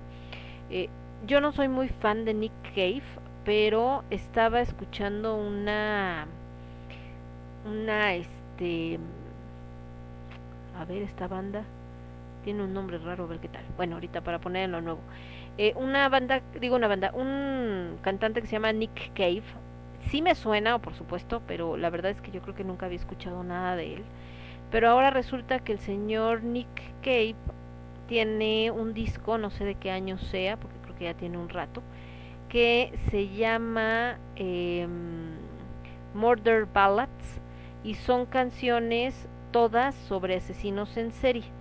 Entonces resulta que yo la escuché porque en mi clase de los jueves de, de astrología, cuando hicieron la pausa, porque hacen como dos pausitas para no aventártela de corrido, porque son varias horas, eh, pusieron una canción que me gustó mucho y le digo a mi maestro, oye, ¿qué canción era? Me dice, ay, no sé exactamente, dice, pero es de Nick Cave. Ay, sí, ¿verdad? Sí, creo que es de este disco que tiene, de los asesinos en serie. Entonces estaba yo escuchando hace rato, cuando les digo que estaban estos tipos con su meeting, con no sé qué demonios, que había mariachis y tocando las mañanitas y la fregada, pero que se oía que gritaban algo y creo que lo que gritaban era tabe, tabe. Que, ay, no lo conozco al tipo, pero nada más por ser del pan me cae gordo. Eh, y justo puse ese disco para tratar de tapar el sonido que me llegaba de la calle pero no sé si ahí estaba la canción que escuché que me gustó, no tengo idea. Pero bueno, el caso es que eh, él creo que también, Nick Cave, no sé si sea rockero, porque suena medio country también algunos, o a qué género pertenezca, la verdad es que yo nunca me he fijado mucho en este tema de los, de los géneros, pero tiene información bastante interesante, digo, tiene música bastante interesante también. Bueno, de este lado el niño Sky dice The Vengeful, The Vengeful One, el vengativo. Él observa el caos asimilando la falta de humanidad cruda. Es como si todo el mundo se hubiera enamorado de su insanidad. Escuchen gritar a las voces inocentes mientras sus atormentadores se ríen durante todo el proceso. No habrá perdón de todo lo que he visto, la degradación no puedo olvidar. Así que duerman profundamente en sus camas esta noche, pues el juicio caerá sobre ustedes a primera luz. Soy la mano de Dios, soy el Mesías oscuro, soy el vengativo. Miren dentro y dense cuenta en que se convierten en el momento más oscuro de un mundo moribundo en que se han convertido. Miren dentro y dense cuenta en que se convierten. Mientras la violencia aumenta y las masas rebosantes han sido aterrorizadas, los depredadores humanos vueltos locos cosechan ganancias surgidas de sus muertes. Los medios rabiosos juegan sus papeles atizando las llamas de la guerra sin ser sorpresa, demasiado ansiosos por vender sus almas, porque el apocalipsis debe ser televisado. Así que duerman profundamente en sus camas esta noche, pues el juicio caerá sobre ustedes a primera luz. Y luego viene por acá el coro que dice, cuando mueran sabrán por qué, pues no pueden ser salvados con todo el mundo esclavizado. Cuando mueran sabrán por qué, morirán, sabrán por qué, pues no pueden ser salvados. Este mundo es demasiado depravado. Cuando mueran sabrán por qué. Chale, pareja. Ay, pues qué te digo, mi querido Sky. Qué triste caso. Y estábamos viendo, les digo que los señores de Disturbe tienen muy buena música, la neta. ¿Qué pasó, gatito? Está quejando tango porque lo están agarrando a besos. Y les decía entonces que en lo nuevo vamos a presentar esta rolita que viene aquí en, en este disco. Acá estaba lo de, ah, esta es la canción que estábamos leyendo, la traducción. Que les decía los señores de Nuclear Blast con esta banda que se llama The Night Flight Orchestra. Eh, la canción se llama White Jeans. Y. ¡Qué escándalo, gato! Y en la parte de. Para todo el mundo diría que te están torturando, gatito. Así como de: ¿Quién me tortura? Me torturan. ¿Por qué me torturan? Ay, gato, de veras. O sea, ¿qué onda contigo? ¿Qué pasa contigo, gato? Por Dios. Y entonces, eh, déjenme ver. Ah, ya me acordé. Ah, ya vi por qué. Es que quería ver lo de la. Lo de esta rolita que les iba a poner que se llama Killer Be Killed. El asesino será asesinado. Ahorita que estamos hablando de este tema de los asesinos en serie y demás, que estaba escuchando con Nick Cave. Y aunque estamos platicando acá del Vengador, que nos estaba precisamente traduciendo, muchas gracias mi querido Skyhammer, y que estamos hablando de este tema de... El mundo está ahorita creo que... eh, no, no puedes levantarte si primero no caes al fondo y creo que ahorita estamos justamente en esta parte baja de la curva porque como decían por ahí, ¿no? Que siempre la gente decía, ay, imagínate vivir un suceso histórico, así como los que vivieron cuando era la, la, este, la Primera Guerra Mundial o cuando pasó lo del Titanic y, les decían, ¿cómo, cómo van con eso de... ¿Cómo van con eso de vivir un suceso histórico? Ya todo el mundo está así como de, ay, no, ya, por favor, ya y muere. Bueno, en fin, vámonos con música mejor. Eh, lo nuevo, lo ruido y lo absurdo. En lo nuevo me voy a ir con esto que les comentaba, que es de los señores de, mientras mi gato está de dramático, The Night Flight Orchestra, White Jeans. En la parte de lo rudo nos vamos a ir con esta banda que se llama Animus, creo. Y la rola se llama Killer Be Killed. Y, o la banda es la que se llama así, no sé, espérenme. Ah, poco nada más está bien cortita, la de lo rudo dura un minuto cinco. Órale, bueno. Y después, déjenme ver acá algo, también nos dice el niño Sky, aguántenme, ¿dónde está? Ah, Melodic Greencore, ok. Mm, ok. Creo que es una, creo que la banda es la que se llama Killer Be Killed. Bueno, no sé, ahorita vemos. Am, aguántenme acá, dice el tío, ah no, este es lo que me había dicho Sky primero y luego acá que más me decía, ah, prende. Estoy peleándome con el face. Dice, ahora sí se escuchó fuerte y claro, pinche tanguito. Dice, finalmente descubrieron por qué se le hizo herida en su patito, sigue siendo un misterio. Eh, pues fíjate que la, este, la última, dice, tango está de dramático y en unos momentos también lo estaré yo, dice, por el absurdo. Fíjate que la, la teoría oficial de lo que le pasó a Tango, para aquellos que dicen, ¿de qué hablan? Es que Tango es mi gato, tiene ya con nosotros 10 años o más. Y es un personaje, mucha de la gente que escucha mis programas, pues obviamente desde que yo, prácticamente desde que transmito poquitito después apareció Tango. Y se volvió así como parte del programa, porque pues saben, tengo fotos de él, todo, y pues mucha gente, eh, Sky lo conoce personalmente, ¿no? Este, y le ha tocado eh, de hecho convivir con él un poquito y saben que bueno es, es como parte de nosotros no como si fuera nuestro hijo. Entonces eh, hace poco amaneció eh, como enfermo estaba muy mal no quería no dejaba que te le acercaras no dejaba que lo tocaras. Quien conoce a Tango sabe que es muy cariñoso, entonces era así como, pues, ¿qué tiene, no? Entonces estaba así como muy molesto, escondido, entonces pues obviamente yo casi me da un, infarto porque pensé que mi gato estaba muy mal, lo llevamos al veterinario, nadie sabía qué tenía, ya estaban diciendo que si a lo mejor un problema renal, bueno, ah, ya se imaginarán. El caso es que eh, fuimos a un veterinario que es un señor que ya, este, un doctor que ya tiene pues muchos años de experiencia y así en tres segundos, nada más de ver un video que le mandé de cómo caminaba Tango, porque caminaba así como todo chueco, y eh, cuando llegó nada más agarró, le jaló la pata rápido para revisarlo y entonces se dio cuenta de que tenía una mordida en la ingle, o sea, así como si le hubiera mordido un vampiro, dos dientitos. Entonces el doctor decía que, que, que lo había, o sea, que seguramente se había peleado con otro gato. pero fue así como de es que doctor no hay manera porque el gato no sale. Nosotros vivimos en un tercer piso, prácticamente sería un cuarto tomando en cuenta la planta baja. Y entonces aquí, o sea, Tango no sale del departamento. Y decía, bueno, a lo mejor alguien se metió, pues tampoco, porque las ventanas están cerradas. Entonces, los muchachos que, que conocen y que se vieron toda la historia, decían, bueno, pues ¿qué pasó? Entonces, que si sigue siendo un misterio. Entonces, la única, la única teoría posible es que eh, Tango, que es un poco salvaje, como ustedes comprenderán, eh, tuvo la gran idea de que algo le molestó en, en la pierna, en la ingle, y entonces eh, para espantarlo soltó el mordisco, pero se le pasó la mano y se mordió él solo. Y yo sé que para mucha gente dice, ay, claro que no, este, híjole, es que Tango es medio salvaje, entonces sí, la, la teoría, como dice la versión, la última versión aceptada de qué le pasó a Tango, fue que él solito se mordió Sky, que se le pasó la mano cuando se soltó la mordida espantando algo que se le paró en la pierna y entonces eh, que se clavó sus megacolmillos, porque también tiene unos colmillos muy largos y muy fuertes, entonces, pues es lo, lo único que, que explicaría qué demonios fue lo que le sucedió al tanguín. Entonces ahora sí nos vamos, les decía, con esta sección que lo nuevo, lo ruido y lo absurdo, lo nuevo Nuclear Blast, The Night Flight, ay, espérenme, The Night Flight se llama la banda, pero, ay, es que no alcanzo a ver la canción completa, se me perdió aquí. Y dice mostrar en carpeta, porque aquí debe ver el nombre completo, aguántenme.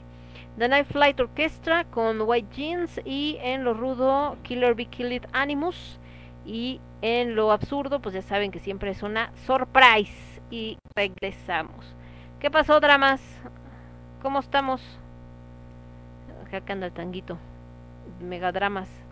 Es que siempre que llega su papá, llegue a la hora que sea, así llegue temprano, llegue tarde, él es y mi comida y no van a decir, ay, pobrecito gato, es que no come hasta esa hora. No, tiene croquetas, nada más que eh, ya es un animal de costumbres que sabe que esta hora, es decir, no hay una hora específica, sino la hora que llega su papá, le da su paté.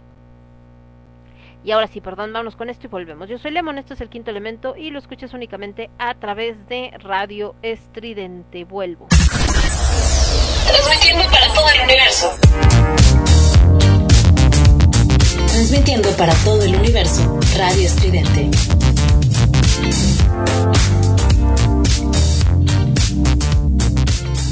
Sono i The Night Flight Orchestra e questa è White Jeans.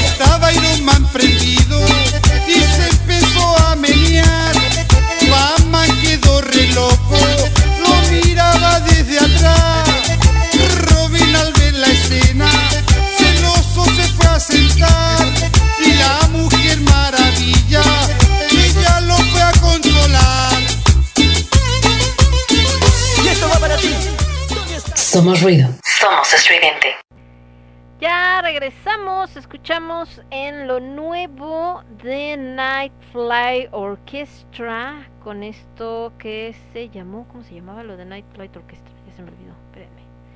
Ay, tenía por acá el nombre, ya se, ya se me olvidó el nombre, estaba bien fácil. Sí, ya ven, White Jeans.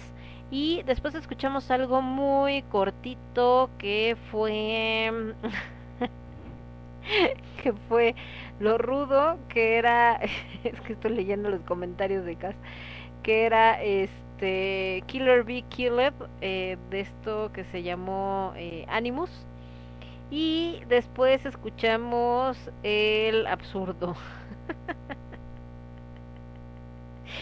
Pero es que por un lado está Sky mandando de estos gifs uno que dice no no no y otro que dice stop it y otro por acá que hace caras así como de serial is stop y otro que dice shut it down y creo que y creo que ya estos acá de los que mandó este Sky y por otro lado el señor este Casiel primero dice esto que decía de que Tango está de dramático y que en unos momentos él también iba a estar de dramático. Dice, no manches, sí, neta, hasta dan ganas de pasarle papel de baño para que se suene y cante bien. Porque la primera parte del absurdo era un cuate que canta reggae. Entonces se les ocurrió que era buena idea hacer la canción de Scorpions, Still Loving You, versión reggae. Lo mejor eran los comentarios, Cas, así como de, ay, explota la cabeza, wow, qué buena versión, ay, ¿por qué no le dan la importancia que tiene? Y todo así de, ¿Eh? Y por otro lado, dice por acá, dice, no, no la sigue amando, la odia, ¿no? Que era esto porque dice Still Loving You. Y dice, no manches dos por uno porque después empezó la cumbia de Iron Man. que ese no es eh, que destroce ninguna canción, sino más bien esta que hicieron así como de este de una cumbia a Iron Man, entonces que habla de que Iron Man y que estaba la Mujer Maravilla y Batman y no sé qué. Y dice por acá este Casiel que ya saben por qué Iron Man se emborracha. Dice Lemon, dice no lloren por mí, ya he muerto. Ay, Casiel, te pasas. Entonces, bueno, esa era la, la, parte del absurdo. Si es la primera vez que escuchan y dicen, ¿qué es eso? De, precisamente de eso se trata esa sección, del absurdo. De esas canciones que dicen, ¿quién, quién en, su, en su mente pensó que era buena idea? Lo hizo y peor. Todavía la comercializó y la gente dijo, ay, sí está chida. O sea, no, no hay manera. Pero bueno, de este lado Cas dice, le hace volar la cabeza porque es una nueva forma de tortura. Fíjate que ahorita que estaba poniendo Efraín eso de que de que con qué canción le pudieras poner 12 horas seguidas la misma, la misma canción para torturar a alguien. No se me ocurrió, fíjate, pero sí el absurdo entraría en esa clasificación. Ay, no. Perdón. Bueno, regresando con esto que estábamos platicando, que decíamos de, de, de, de, de esto del cambio de hábitos, que, que una de las razones por las que en algunos países con respecto a otros, el problema de la pandemia se vio más. Eh, la India, por ejemplo, que ahorita tiene esta ola pues bastante fuerte y donde la verdad es que la situación está bastante, bastante complicada porque la gente eh, pues está ahí sí para que vean, están colapsados los hospitales, están eh, incluso cremando gente en la calle porque los, los crema, crematorios no se dan abasto, etcétera la India, en cuestiones de hábitos, eh, siendo un país del tercer mundo, no por ser del tercer mundo, creo que, no sé, hay una línea muy rara que une a India con México en cuanto a las tradiciones y en cuanto a los comportamientos. Entonces, eh, algo tiene India quizá muy similar a México, es la cuestión religiosa. No tenemos la misma religión, pero sí el mismo grado de fanatismo religioso. Entonces, eh, esta tercera ola que, que, surgió en India y que los tiene ahorita al borde del colapso de, de salud, es porque de entrada India es un subcontinente, es un país, pero casi está considerado como un continente más por el tamaño que tiene. Entonces hablamos de un montón de gente, así como México, que tiene una población bastante numerosa. Por otro lado, India es un país que em, tiene mucha pobreza. Entonces tiene muchos cinturones de miseria, tiene muchas partes donde la gente, por, tanto por el sistema de castas como por el sistema económico, pues desgraciadamente eh, no tiene mucha lana, casi casi lo, lo necesario para comer y a veces ni eso. Y obviamente eso este, agudiza muchos problemas igual que en México que hay algunas zonas de México donde desgraciadamente tenemos muchos problemas de eh, pobreza a grados extremos que complicó todo el tema de salud eh, por lo mismo de que India es un país eh, muy religioso muy supersticioso y muy eh, fanático en cuestión de religiones tiene varias religiones Em, también entra esta parte donde son muy desconfiados pues de las vacunas y de ciertos procesos no entonces bueno esa es otra esa es otra parte. Eh, otra cosa que tiene India muy similar a México es el tema de esto de la corrupción eh, todo esto que tiene que ver con la cuestión de eh, de que para que el policía los policías de repente puede ser eh, muy corrupta muy eh, cómo se llama este eh, pues muy gandalla también cuando detiene a las personas, en fin, eh, muy este me fue muy prepotente, etcétera. Entonces muy similar a lo que pasa también en nuestro país y también son muy de no importan las consecuencias, pero aunque me digan que como estamos en pandemia no podemos eh, salir o no podemos tener una reunión de, de, de cuestión religiosa, ah, no importa, la vamos a hacer, ¿no? Como aquí, que estaban en pandemia, etcétera, etcétera, y bueno, no importa porque este eh, es la fiesta de la Virgencita, entonces vamos a cerrar la calle y hacemos la fiesta. Oye, pero la pandemia no me importa, ¿no? Ya Dios dirá. Entonces, muy similar. Y por eso es que, bueno, los problemas, como verán, pues eh, no son los mismos, porque afortunadamente en México parece que la tercera ola que se esperaba de la pandemia no se dio, al menos hasta el momento. En India sí, pero eh, sí tuvimos un despunte con respecto a otros países que no lo tuvieron y lo que platicábamos otros países como Japón que por las mismas costumbres que tiene las mismas eh, cultura pues obviamente tienen mayores controles países como los europeos también. España curiosamente es muy similar a nosotros obviamente. Entonces también tuvo estos brotes de gente que se quiso brincar las trancas que hizo fiestas por fuera. Eh, curiosamente Inglaterra también estuvo así, gente que estuvo hasta protestando ahí, eh, igual que los, ya que los son muy conspiranoicos, bueno, no les viene nomás porque sí, los ingleses también son muy conspiranoicos y varios hablaban de que la pandemia no existía y que las vacunas eran para controlarlos y demás, de ahí vinieron muchas protestas y obviamente pues de estas protestas eh, el resultado fue también un incremento en los contagios porque andaban ahí todos revueltos. Entonces, es como todo un tema esto de, de cómo se, se, llevan o no se llevan estos eh, manera de cambiar la mentalidad y que lo que les comentaba al final la única manera de que podamos eh, continuar y cambiar este tema de poder salir, de hacer cosas, de la cuestión de que si el semáforo no el semáforo y, y de que cómo le vamos a hacer, eh, no es el saliendo o no saliendo, el que si es que hay gente que le vale, gente que no le vale, la única manera va a ser cambiando los hábitos y la manera de pensar. Y esto incluye también cosas como lo que pasaron con, con el tema de, del metro de la línea 12 no más allá de que si estaba bien hecha mal hecha todos los problemas que, que tiene eh, viene también esta parte donde el mexicano mientras le digan que todo está bien eh, se la cree y entonces, ah, bueno, todo está maravilloso, aunque todo esté muy mal, ¿no? Mientras todo se lo pinten bonito. Y por eso, pues resulta que nadie se había dado cuenta de todos los problemas que tiene el metro, de todas las deficiencias que tiene en la cuestión de mantenimiento, hasta ahorita que ya sucedió este accidente. Entonces, porque pues eso no es de ahorita y no es de hace dos años que hubo cambio de gobierno. Esto es un problema que el metro viene arrastrando desde hace mucho, mucho, mucho tiempo. Ay, vamos a ir con música. Vamos con las chicas de Mgla. Esto que se llama Further Down the Nest. Y después nos vamos con algo de Mechanical Poet. Esto que se llama Clue of Scarecrow.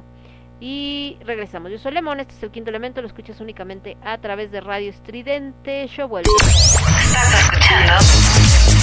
Estás escuchando Radio Estridente. Radio Estridente. Radio Estridente. Adiós, tren.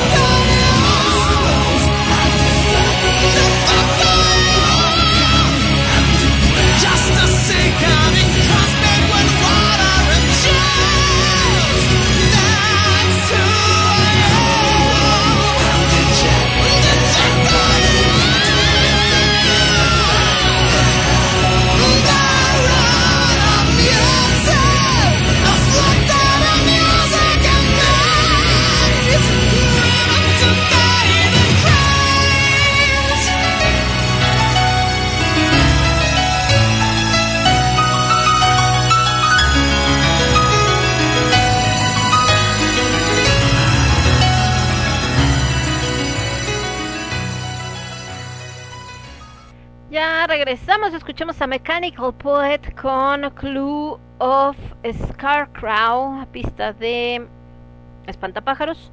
Y antes Mgla con esto que se llamó Further Down the Nest One, parte 1, digamos. Dos géneros completamente diferentes, uno más melódico, el otro pues más este como dices este tú mi querido Sky más como de carnitas pero bueno ahí está eso es lo que escuchamos por otro lado estamos viendo acá algunos comentarios y todo esto y les decía esto de la de la India que es increíble eh, cómo se parece a México en varias cosas lo único malo lo que no se parece a México a la India es que dentro de todo India eh, en la parte artística, por ejemplo, una industria como la de Bollywood, que es tan poderosa o a veces incluso más por lo que representa en dinero. Ojo, no, no que la gente lo conozca a nivel mundial, porque no todo el mundo conoce, conoce las producciones de Bollywood, pero siendo un país tan poblado, el cine es una industria muy poderosa y que genera millones de rupias o millones de dólares. También su moneda está muy devaluada eh, pero eh, genera muchísima lana, incluso yo creo que más que lo que genera Hollywood, por la cantidad de gente que va al cine, ¿no? Es un distractor para cualquier clase social. Aparte, recordemos que en India es por el sistema de castas. En México no está establecido el sistema de castas, pero como si estuviera. Eh, de hecho, seguimos con este rollo que también andaba yo haciendo corajes, con esto de que si la gente color cartón y que la gente color mole, y que me enojó mucho leerlo, sobre todo de un supuesto grupo de lectores y escritores. Pero bueno, eh, en esto es lo que les comentaba, que cuando hablamos de que aquí tendríamos que hacer un cambio de hábitos, pues la complicación es justamente estas ciertas trabas culturales. Como tenemos una parte cultural muy buena, como todo lo que viene no solamente de la época prehispánica, sino también de la época de la colonia, porque también la colonia tuvo sus cosas buenas. De hecho, hay un programa que se llama El Foco, que mi señora madre le encanta ver los domingos a las 5 de la tarde en Canal 40 y eh, van paseando por el centro, es como lo que hacía casi él en, en persona, que espero que ya retome sus paseos dominicales, y van conociendo o van presentando diferentes puntos de la Ciudad de México, edificios, eh, colonias, etcétera, y platican de su historia y todo este rollo.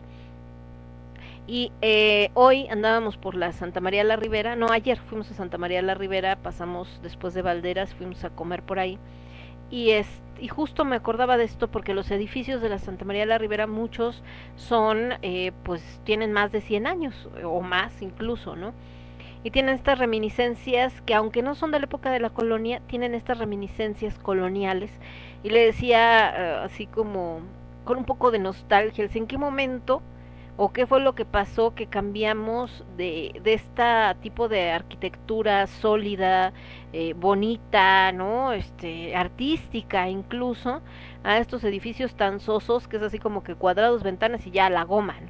Sé que mucho tuvo que ver la cuestión económica, salía más caro el tener que pagar un edificio como ese que los edificios de ahora, pero también lo vemos en la cuestión, como decíamos, de la ropa, en la cuestión de la resistencia.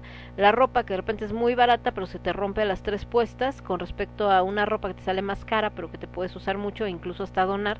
Y en el caso de los edificios es lo mismo, hay edificios eh, antiguos que a lo mejor sí sale caro vivir en ellos o sale caro comprar un departamento, una casa de ese estilo, pero ha aguantado eh, temblores y un montón de cosas a los edificios nuevos que colapsan a la primera de cambio, ¿no? Entonces, eh, esto también tiene que ver con el exceso de población, que ahí también en eso nos parecemos mucho en India, el exceso de, de, sobrepoblación, y también en la parte de la contaminación. India es uno de los países más contaminados, por lo mismo de, de tanta gente y de que pues, les ha valido a la parte de la industria, las personas van y lavan su ropa en el río, tiran basura, los drenajes, valiéndoles gorros y esto es un daño. En México tenemos también este problema, nos pasa en muchas zonas turísticas, por ejemplo, Bacalar, que es hermoso, conocida como la Laguna de los Siete Colores, pues lo último que han reportado y que me da mucha tristeza y si voy y la veo así me va, me voy a poner a llorar, es que la empresas turísticas que han estado creciendo por allá y que hacen construcción de casas, de edificios, etcétera, eh, tiran todo hacia la laguna y pues ya sus siete colores ya no son, ya no existen, ya no tiene esta tonalidad azul porque se ha ido contaminando, hay crecimiento de algas por los residuos orgánicos y obviamente eh, estas piedras que están ahí en esa laguna y que generan oxígeno pues han ido muriendo esta vegetación que era la que producía ese oxígeno, entonces eh, somos muy depredadores y les digo más, eh, México es uno de, de los principales. Hay otros países que tienen gran riqueza eh, natural, como en el caso de Costa Rica, pero que también han ido mutando parte de su educación y de su cultura porque saben que de eso vive. En Costa Rica saben que una de las principales industrias que mantiene vivo al país es la, el turismo y que el turismo va porque son paisajes naturales exóticos maravillosos y que la gente quiere ir a conocer y que si lo eh, consumen demasiado, si lo destruyen, pues la gente ya no va a ir a visitarlos, entonces tratan de cuidarlo. Aquí en México, pues como que eso la gente no lo entiende, ¿no? Y así eh, grandes paraísos como Cancún, como Tulum, etcétera, y que la gente se peleaba para ir, pues ahorita es como, ay, no, Guacala ya está feo, mejor me voy al Caribe o me voy a Costa Rica o me voy a otro lugar, porque ya las playas mexicanas pues ya no ya no se ven bien. Entonces, ay, qué triste. Pero en fin, eh, de este lado el buen Cas dice modernismo, ya secas. Pero cuando el modernismo es malo, porque hay, hay cosas modernas que son buenas, el que la tecnología cada vez sea mejor, las eh, modificaciones, de repente descubrimientos descubrimientos que se hacen en la ciencia, en medicina, etcétera, ayudan obviamente a mejorar el estilo de vida, la calidad de vida, pero también traen de la mano pues cosas bastante bastante malas, ¿no? Entonces, híjole, volvemos a lo mismo, solamente está en manos de alguien que es de nosotros mismos. Y bueno, el tema tanto del agua como de esta cuestión de las enfermedades y de todo más, pero les digo, el tema y que es bastante feo es esto ver cómo en este tema de la pandemia, de los últimos accidentes, de la situación económica del país, en lugar de que sea como pasó en su momento con el temblor unirse para ayudar a salir, cada vez se polariza más y se separa más todo mundo, ¿no? Eh, que si las feministas por un lado, que si los que están en contra de las feministas por el otro, que si los comerciantes agarrándose de las greñas con las chicas que estaban protestando, que si este, ay los chairos, ay los derechairos, ay los whitexicans, ay los prietos, ay los no sé qué, entonces cada vez más se ve radicalizada todo este tipo de diferencias y eh, pues eso la neta, uno está de este lado nada más como espectador viendo, pero sabemos que esto no va a terminar bien. Esto no es una comedia de enredos, esta es una tragedia shakespeariana. Vámonos con más música. Forever Slave. Eh, dice por acá, ¿qué te digo? No sé si mencionaron en lo de Santa María de la Ribera. Ah, no, ellos no andaban en Santa María de la Ribera, yo andaba en Santa María de la Ribera. El programa de hoy lo hicieron en, andaban en el centro, no sé exactamente en qué calles. Pero sí, sí lo mencionan, cuando presentan así como aquí estaba tal, pero lo tiraron para hacer estos edificios y tú así de ¿qué? Ah. Dice ya para que la colonia se modernizara, ya sé, o sea, como si la Santa María la Ribera necesitara, este eh, modernizarse, o sea, todo lo contrario, la gente que vive, ah, por cierto, vimos un letrero de justo ahí en Santa María la Ribera de que estaban rentando un cuarto para una persona en 4.200 pesos al mes y un cuarto para dos personas en 3.000 cada persona. O sea, imagínense. Entonces, eh, una de las razones por la que mucha gente, los hipsters, se fueron a vivir a Santa María la Ribera es precisamente porque todavía tiene este toque antiguo, ¿no? Vintage como de pueblito, que sales y está el kiosco, sales y está el restaurancito, sales y están las tienditas, etcétera. Y entonces los buscaban. Por eso también después se fueron al centro, porque ahí en el centro había mucho de estos edificios que tenían eh, todo este corte todavía colonial, etcétera, pero igual con estas rentas altísimas, ¿no? Entonces, híjole, si esto va a servir, estas rentas altísimas, para que los mantengan en ese estado, pues está bien, pero el problema es que luego también se están cayendo y pues no. Y además eso, o sea, esta frialdad de que el día que los hipsters o la gente que vive ahí, como en la Condesa, como en la Roma, como ahí en Santa María la Ribera, en el centro, eh, eh, sea la nueva generación y diga, ay, no, no me gustan los edificios viejos, quiero un edificio moderno, estos inteligentes, pues igual esta, estos empresarios que ahorita los han conservado porque son los que les piden, con la misma voracidad los van a destruir valiéndoles burger con tal de vender, ¿no? Y de rentar y demás. Entonces, eso es lo triste de, de este sistema. Vámonos con música. Forever Slave, Tristeza, que es lo que de repente siente uno por estas cosas. Y Restless con esto que se llama Fata Morgana. Y yo vuelvo. Yo soy Lemon, este es el quinto elemento, lo escuchas únicamente a través de Radio Estridente. Vuelvo. Estás escuchando Radio Estridente.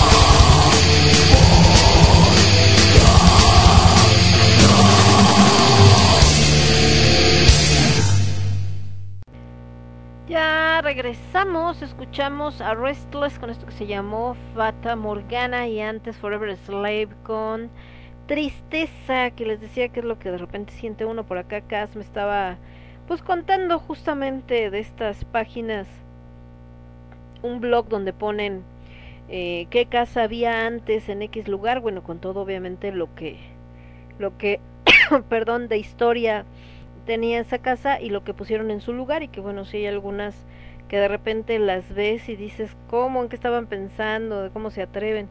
Pues qué te digo, digo el centro de la Ciudad de México al ser considerado patrimonio de la humanidad, hay algunas partes que están protegidas, ¿no? Como el edificio de Correos, que es uno de los edificios yo creo que más hermosos del mundo, o eh, el Sanborns de los Azulejos también, que por supuesto está protegido, pero pues son los menos, que lo, lo más triste. Bueno, el caso es que también dentro de todo esto, eh, dentro de todo esto hay edificios que eh, aunque tienen uso comercial han logrado salvarse.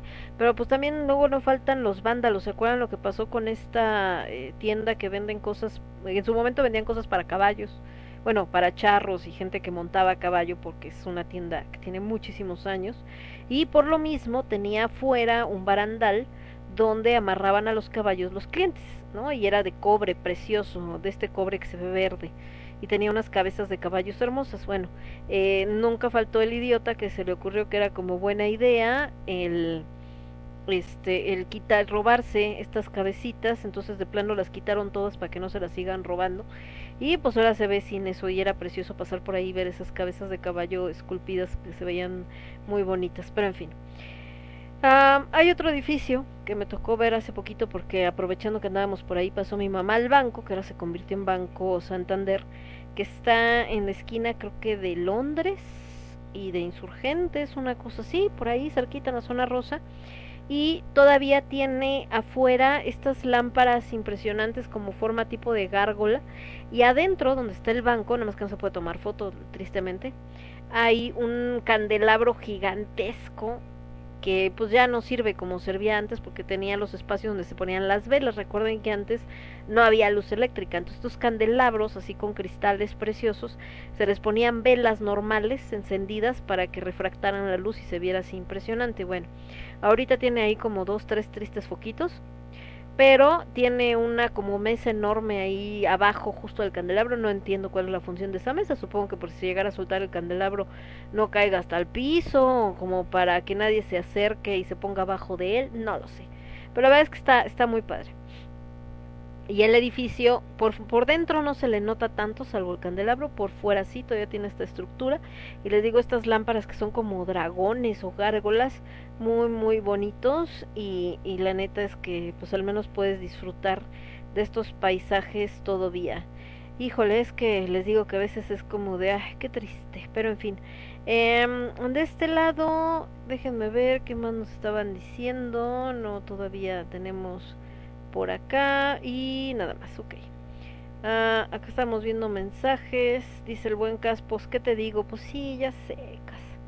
¿Qué te digo de cómo están las cosas? No, es, muy feo eso. Acá estaba checando si tenía algunas ventanitas, pero parece que no, parece que todo está en orden, acá también. Ah, acá hablando pues de obviamente esto de los cambios eh, climáticos, por acá hablan de que la temporada de huracanes parece que otra vez va a estar medio gandalla, por ahí hablan de la tormenta tropical Andrés que está frente a las costas de Michoacán y que tiene un nuevo récord de la formación más temprana en esta categoría en el océano, Pacífico nororiental. Híjole, qué peligroso. Y digo, tiene que ver con lo que estamos platicando porque precisamente con este cambio de hábitos que si no lo hacemos y seguimos consumiendo como si la Tierra estuviera igual que hace muchos años, eh, pues eh, todo esto que la Tierra hace para contrarrestar el daño que le hacemos, pues va a seguir pasando. Entre ellos, pues estos fenómenos naturales que cada vez son más devastadores y cada vez se forman más como de, ah, sí, bueno, ahorita va, me los echo y quito todo y gracias, bye, ¿no? Entonces, pues sigue pasando. Eh, obviamente otras cosas por acá, una casa de seguridad con gente secuestrada, se andan asesinando en todos estos lugares donde está el narco bien cañón y por otro lado andan soltando a los narcos mayores como pasó con el Güero Palma, aunque por ahí creo que tiene otro otra cosa que tiene que responder, pero neta sí está así como de chale, o sea, ¿qué onda con esto de que eh, les digo que están con este onda de de, de que es que lo soltamos porque como que no hay, no había pruebas suficientes, dices, chale, neta. ¿En serio, carnal? Pero bueno. ¿Qué les digo, muchachos? Me voy de este lado, déjenme ver qué más teníamos. No, acá todo está en orden. Acá también. Todavía tener unos otros comentarios, pero parece que no. Y si teníamos acá alguno de lo que estábamos leyendo de, de las cosas que han pasado en esta semana, pero creo que de todo esto, al menos de lo que habíamos mencionado, hasta ahí. Em, les decía que lo único, pues es esta cuestión de, de tenemos oportunidad de cambiar aquellos eh, hábitos o aquellas costumbres, cosas que nos ayuden a mejorar, aunque sea un poquito, si no el planeta completo, la ciudad, el país, al menos nuestro entorno, aunque parezca que no, hace una diferencia, porque también mucha gente se desespera, así como de que es que haga lo que haga, este, eh, obviamente de, este, ¿cómo se llama? Haga lo que haga, este, no van a cambiar las cosas, y de qué sirve, y que entonces, y por qué, y este, entonces mejor no hago nada, ¿no? Y todo esto. Em, pues no, la verdad es que sí, hasta las cosas chiquitas ayudan, cambian. Lo que comentábamos, por ejemplo, cuando eh, en el caso del, del teatro, que aunque sea un solo, aunque parezca que solamente estás, ah, si de 100 personas que te fueron a ver, una sale preguntándose cosas y tratando de ver las cosas diferentes, pues ya pusiste un granito de arena, cambiaste una persona, pudiste no haber cambiado a ninguna, ¿no? Entonces, por eso les digo que, que no, no se depriman, no se desesperen y curiosamente sigo viendo comentarios de varias personas que hablan de que se sienten cansadas, se sienten deprimidas, se sienten eh, desesperadas, etcétera. Eh, pues les comentaba que es algo que le está pasando a mucha gente, sobre todo la gente que es un poco más sensible, porque es artista, porque le gusta toda la parte creativa y eso hace que tengamos como más presente nuestro lado más sensible. Y esto obvio eh, hace que sintamos todas estas energías que andan circulando por la gente que está pues bastante eh, bastante desesperada no y bastante eh, con la incertidumbre de muchas cosas y todo eso se refleja entonces pues qué les digo de este lado estaba viendo qué más no creo que todo está en orden todo bien ok entonces eh, ¿Qué es lo que tenemos que hacer para combatir precisamente esta sensación? Pues esto, ponernos a crear, ponernos a hacer, ponernos eh, también a hacer ejercicio. Y miren que lo dice alguien que casi no hace ejercicio, pero tengo que empezar ya. Eh, tratar de distraernos con otras cosas y dentro de nuestra trinchera, por ejemplo, si tú te dedicas a dar clases, pues esto se infunde dentro de tus alumnos. Si te dedicas a la contaduría, haciendo tu trabajo pues concentrado, con gusto, ayudando a tus clientes, eh, si eres médico con mayor razón, tratando bien a tus pacientes, tratando de ver qué es lo que tienen. Y no se trata de combatir la modernidad, se trata de entender que pueden convivir la modernidad y las cosas ancestrales, porque lo que platicábamos el otro día, no todo lo ancestral es malo, todo lo contrario, hay muchas cosas que podemos rescatar justo de lo que hacían nuestros ancestros y que funcionan el día de hoy y que de hecho pueden funcionar el día de hoy. Entonces, eh, la idea es eso, empezar a, a buscar eh, reconectarnos también con nuestras raíces. Les decía que uno de los problemas que platicaba ahorita con Cas de esto precisamente que comentaba de las páginas que, eh, que hablan de todos estos edificios que antes eran y dejaron de ser y entonces es la idea de que todos los países tienen que ser iguales para poder comunicarse o para poder crecer. Y esta idea sobre todo en México fomentada ahora sí que como puede sonar como López Obrador pero tiene razón en cuanto a quienes son los que comenzaron todo este rollo los neoliberales este de pensar que México tenía que ser como Estados Unidos o como Europa para poder competir en esos mercados y para poder comunicarse y eh, estar al nivel de esos países, lo cual es mentira en el sentido de que económicamente, socialmente y eh, quizá en estas políticas exteriores, etcétera, sí necesitas estar eh, al nivel de los demás países como en el mismo tenor entender de qué te están hablando. Pero eso no implica que culturalmente tengas que cambiar ni desaparecer lo que tienes, que es la parte que no entendieron. Entonces, esta gente tenía la idea de que un país moderno era que los eh, edificios en México se tuvieran que ver como los de Estados Unidos o que eh, si en Estados Unidos no comen pan, entonces aquí tampoco. Y no se tropicalizó a lo que tenemos. Entonces, eh, de ahí vinieron pues muchos de los problemas que tenemos actualmente y la desaparición de muchos de estos eh, edificios maravillosos que teníamos, creyendo que así ya va a ser bien moderna la ciudad y todo chido. ¿Y cuál es la parte que no entendemos? Que al final estos edificios antiguos, esta parte de, eh, de la gastronomía, todo esto es parte de la identidad cultural y es parte de quien hace al país, quién es y puede convivir perfectamente con la modernidad. El tema es que cuando lo desapareces también se causa una crisis cultural y entonces eh, muchas de las nuevas generaciones, incluida también mi generación, la generación X, empezamos a entrar en este conflicto de no saber quién eres porque trataron de matar de dónde venías. Entonces, en lugar de fomentarlo, entenderlo y asimilarlo en tu vida diaria y moderna, ¿no? Y por eso, de manera instintiva, muchas de las nuevas generaciones están tratando o intentando o sintiendo esta necesidad como de reconectar con muchas costumbres antiguas y tratar de entenderlas e incluso implementarlas. Entonces, eh, ¿por qué? Porque es algo natural, es parte de tu conexión. Pero pues les digo, el problema es que mucha gente pues no lo ve así. Vámonos mejor con música. Les late cacahuate. Déjenme ver qué más tenemos por acá. Es que estoy viendo que hay un programa de. Cuando empezó el programa me decían Noé y, y este y Charles que dije con H de alimentos y yo yo sigo preguntándome a poco sí neta. Estoy viendo que aquí hay un programa de con H de alimentos que se quedó en el folder de la Main Mortel, pero este es del 2018. Este que les voy a poner es de los señores de la Main Mortel, se llama Nurdu. Y después de la Main Mortel nos vamos a ir con Black Heaven, que es como del estilo. ¿Dónde está Black Heaven? Espérenme. Ah, y acá está. Que bebé. De acá de Black Heaven, del disco Kunstwerk. Vamos a poner esto que le da nombre al disco.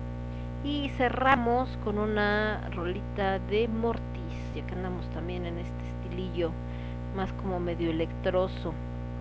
Mortis, Mortis, ¿dónde está Mortis? Espérenme, ah, por acá andaba Mortis.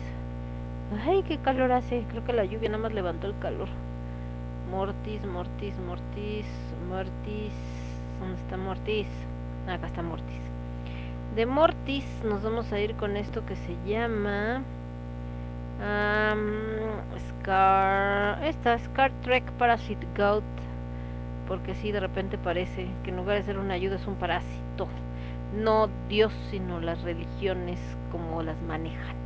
Y regresamos. Yo soy Lemón, esto es el quinto elemento y lo escuchas únicamente a través de Radio Estridente. Mientras el gatito se sigue quejando. Estás escuchando Radio Estridente. Radio Estridente.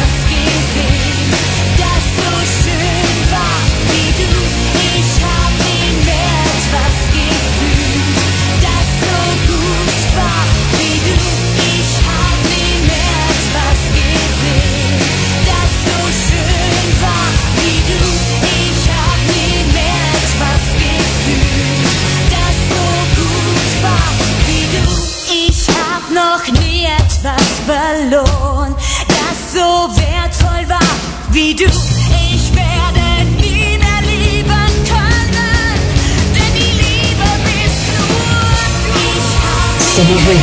Somos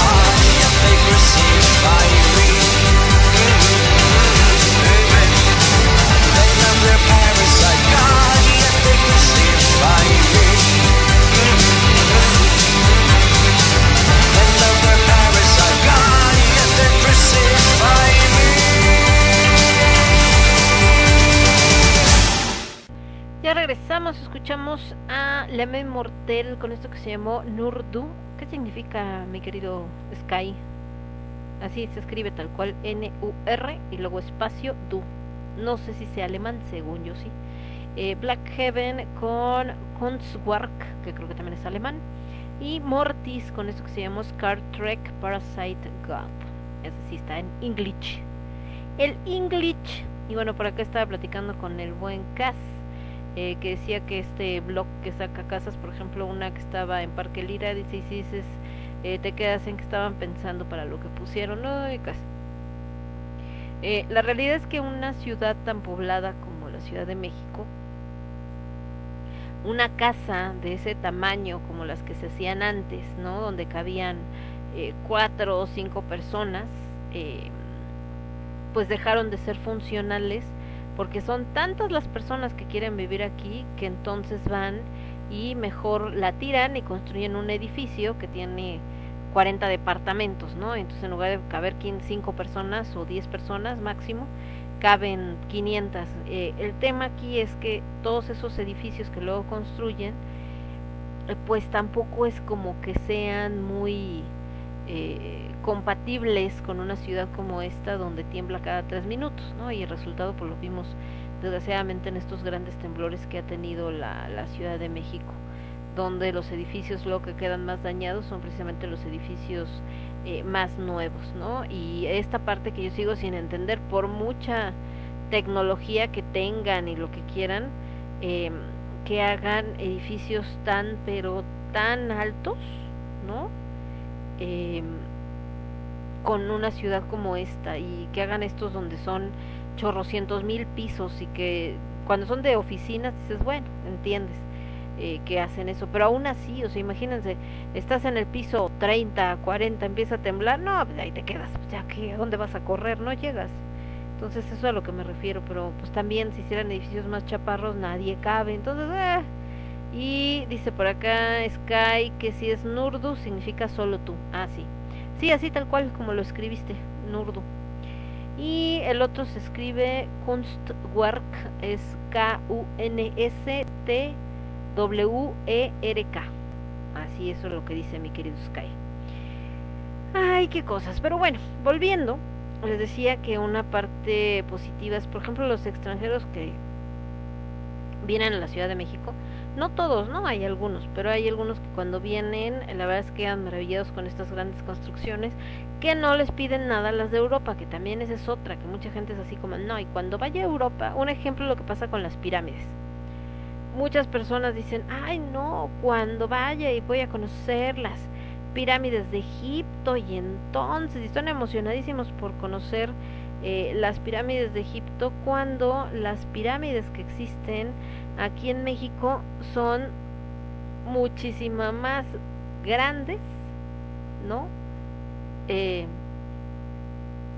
son muchísimo más grandes que las pirámides de Egipto. Las pirámides de Egipto obviamente las toman y se ven así impresionantes y todo, pero porque son, ahora sí que todo depende de los ángulos, como dicen, ponen así ciertos ángulos para que se vean más acá, pero la realidad es que están prácticamente eh, casi adentro de la ciudad del Cairo, ¿no?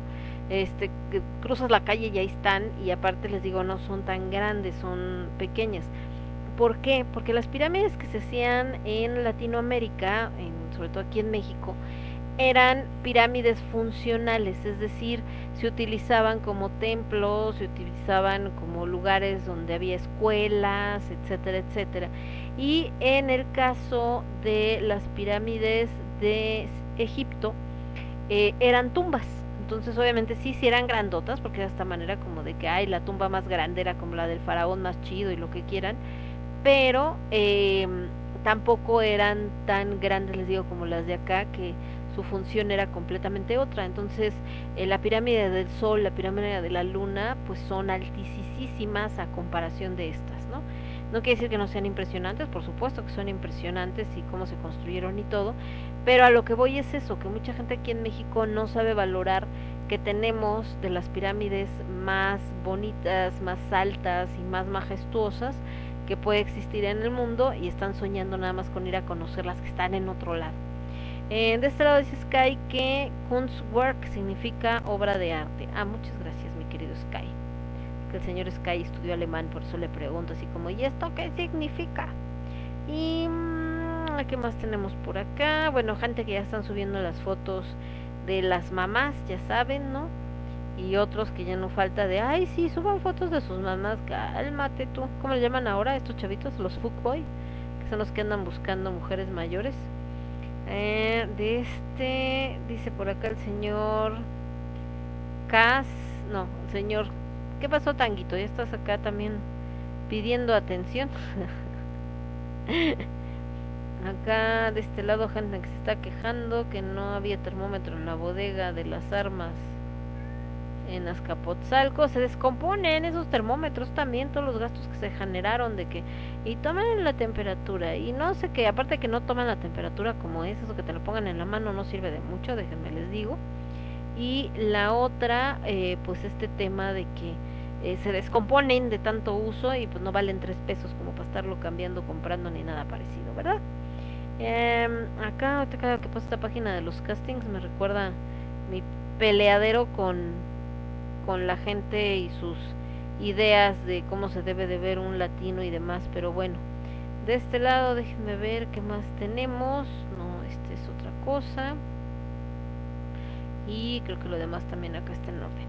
Eh, les digo, también esta parte de, del desprecio a lo pues eh, a lo a lo mexicano a estas raíces viene pues de esta onda donde también eh, pues trataron de, de generar eh, un desprecio hacia, hacia la propia hacia la propia cultura no entonces eh, obviamente en este en este tema eh, que, que tenemos y bueno que les que les decía es eh, esta parte de que ah, dice acá que si se descalibra se descalibran los termómetros, se pueden descalibrar, sobre todo cuando se caen o cuando les pasan cosas así. La realidad es que, mira, la gente lo tiene, aunque no sirva, nomás para que la autoridad no les diga nada, porque sí me ha pasado varios lugares donde llegas y pasas y segundo te quieres tomar en el termómetro y ya nada más el poli de la entrada te dice así como, ah, sí, pásele, así como de, no, no importa, no, nada más es como, hágale a la finta. Entonces, es lo que les decía el cambio de hábitos de que solamente hacemos caso cuando hay una presión, como el caso de la pandemia, pero conforme la gente se empieza a sentir más tranquila, como de ya todo pasó, entonces ya no pela las medidas. Lo que les comentaba, por ejemplo, de esta vitrina de carnes en el mercado de, de Granada, de ahora sí limpiaron, acomodaron y la temperatura y todo, pero ya conforme va bajando esto de ya todo está bien, entonces ya van a dejar otra vez que se ensucie la vitrina, les va a valer si no tiene temperatura, etcétera. Entonces, pues qué, qué les digo. Ah, desde esta parte de que de fomentar esto de que lo, lo prehispánico o lo indígena es malo, se repercute en todos los comentarios que vemos en Facebook y en la publicidad que se hace en México. Eh, por ejemplo, estaban pasando este, este canal de Human Health Latinoamérica, sacan eh, por el Día de la Madre de, ay, grandes mujeres que son madres. Todas las que salen en- y que entrevistan, que es que mexicanas, todas son güeras, ¿no? Bueno, artificiales si quieren, pero todas rubias y, y todas así súper fresitas y bien white mexicans de, eh, ay, no, sí, ser madre es lo máximo que se hace en la vida y, o sea, es padrísimo, ¿no? Es la mayor bendición, o sea, y este, y no, sí, ser madre, ay, es dificilísimo, o sea, mis, mis, mis niñeras apenas se dan abasto, ¿no? O sea, entonces a eso voy, eh, estás mostrando la realidad que corresponde como al 10% o menos de la población real en México. Pero no solamente se ve en un canal como este que les comento, sino se ve en la publicidad en general. Hoy que andábamos ahí en Walmart Toreo, yo me moría de risa porque están los letreros de, de Suburbia, de lo que sacan para esta temporada, y ay, sí, ven a comprar a Suburbia. Y todas las fotos de todos los modelos que salen ahí de Suburbia, igual, puro latino internacional, o sea, white viene acá y dices, sí, claro, porque pues nada más esa gente compra en Suburbia. Y con esa marca nos podemos seguir con miles. Yo que es un tema que les repito a cada rato, pero es que neta, como decíamos ahorita, cómo se cambian las cosas, pues aunque sea poquito a poco y al menos evidenciándolo. Eh, cuando he llegado a publicar temas eh, o más bien cosas con respecto a esto, eh, mucha gente me dice, es que en las encuestas dice que la gente prefiere eso. Pues claro que en las encuestas te va a decir que prefiere eso, porque es lo que se ha fomentado, no se trata de presentar otras cosas. Lo vimos con el fenómeno de Yalitza Aparicio, donde triunfa en una película que se hace aquí en México, pero que se presenta a nivel internacional, que gana eh, el Oscar y eh, se convierte en un éxito a nivel mundial. Ella como persona le llama la atención a presentadores, le llama la atención a revistas, le hablan para dar pláticas, etcétera, y la reacción de muchos en México, en lugar de decir, ah, qué chido y orgullo que sea mexicana, como no es este, es como la gente de, de, de pueblito de aristocracia, ¿no?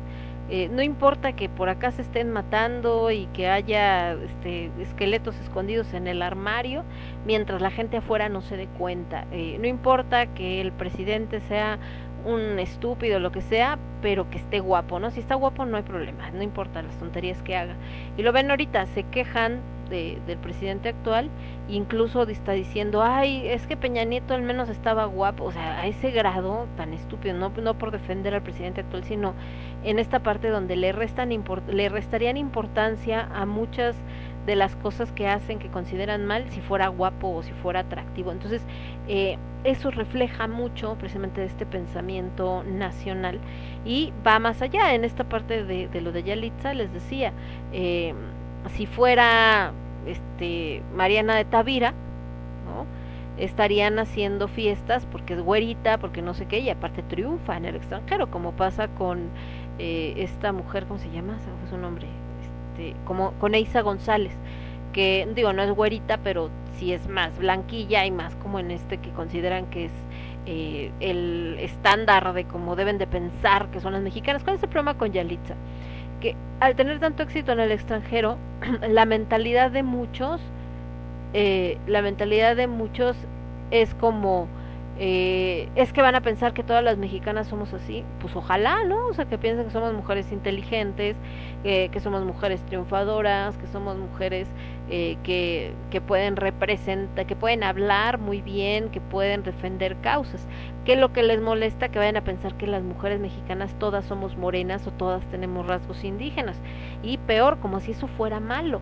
Entonces les digo, eh, eso está bien arraigado, por eso es que cuando hacen una encuesta preguntando qué es lo que que quieren ver, pues sí van a decir que quieren ver gente blanca. ¿Por qué? Porque les han vendido esa idea de que ser blanco es sinónimo de ser eh, triunfador, ¿no? Y si eres moreno es porque eres sirviente o porque eres chofer o porque eres naco o porque eres del pueblo. De hecho, le platicaba Aldo que dentro de esto de los castings hay uno donde pedían eh, gente para unos testimoniales de, de una de estas tipo Uber, Didi, etcétera. Y entonces ahí sí ponían eh, perfil para hacer el comercial, este, para que eh, digo, ahí hay dos problemas. Una, que se hagan pasar eh, como choferes, ¿no? Aunque no lo sean, para dar un testimonial del servicio, etcétera. Y por otro lado, como lo que estaban buscando era este perfil que ellos entienden como de, de choferes, entonces ahí sí pedían que fueran morenos y mujeres morenas, porque claro, ¿no? Si es chofer es moreno, si es pasajero es güero. Eh, vámonos con más música mejor, déjenme ver de este lado. ¿Dónde nos quedamos? Estábamos escuchando acá lo de Mortis, no vámonos con otra cosa. De este lado nos vamos a ir con los señores de Hilera, The Precious Moment, esto que se llama Fusion. Después de los señores de Hilera, nos vamos a ir con Ebony Arc, When the City is Quiet, esto que se llama, pues la que le da nombre al disco, When the City is Quiet, y yo regreso. Yo soy Lemon, esto es el quinto elemento, y lo escuchas únicamente a través de Radio Estridente. Somos ruido. Somos estridente. Somos estridente. Snowy,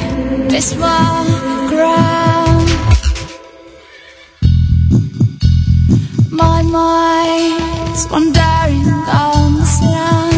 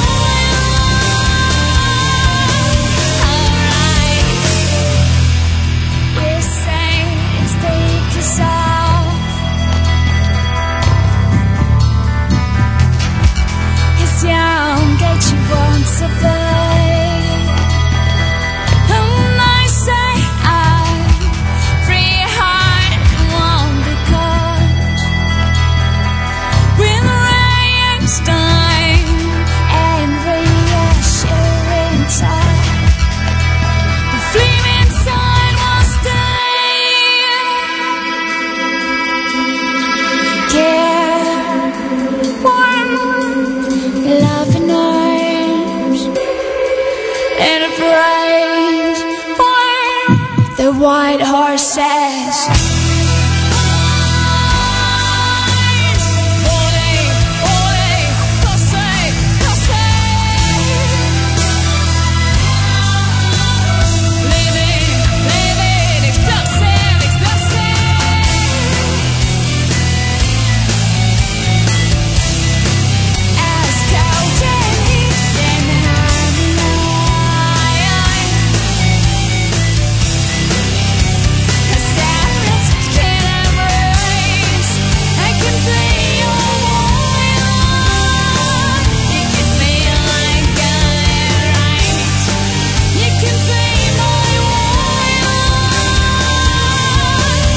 Somos ruido.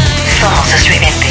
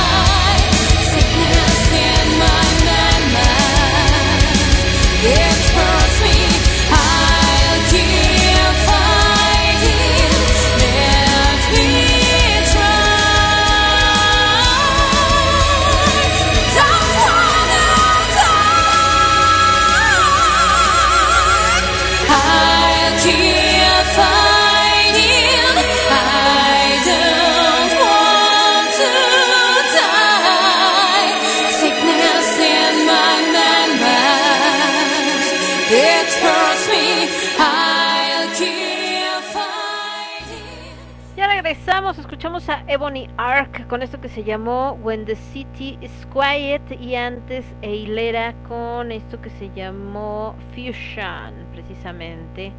Ahí lo tenemos de este lado, déjenme ver qué más nos decía, estamos checando. Ah, no, todo acá en orden y checando de este lado qué más teníamos de eh, comentarios y de cosas que andaban publicando. De se encuentra uno cada cosa, maldita sea. Qué barbaridad, pero en fin. Em, por supuesto, están poniendo ahorita que ya cambiamos, que ya son casi las 2 de la mañana, eh, pues todas las felicitaciones para las mamás de todo tipo, desde las eh, ah, ya van a empezar, hasta esto típico de la canción que dicen que descongelan a Denise de Calaf eh, todos los días de mayo cada año, porque empiezan con la de a ti que me diste tu vida, tu amor y tu espacio, y gente que, ah, ya cuando empiezas a cantar esas porque no le compraste nada a tu mamá y nada más le quieres cantar y entonces ya valió, así como de entonces ya no hay este, ¿cómo se llama? No va a haber regalo, que ponen este meme con la de, la familia Peluche, no me acuerdo cómo se llama, la Ludovica, ¿no? Creo se llama la... No, Ludovico es, es el tipo y Federica la, la que sale de, de, de la esposa. Entonces, eh, pues eso es más lo que encontramos ahorita que está eh, publicado por todos lados, entre otras cosas, más el tema de, de las mamas.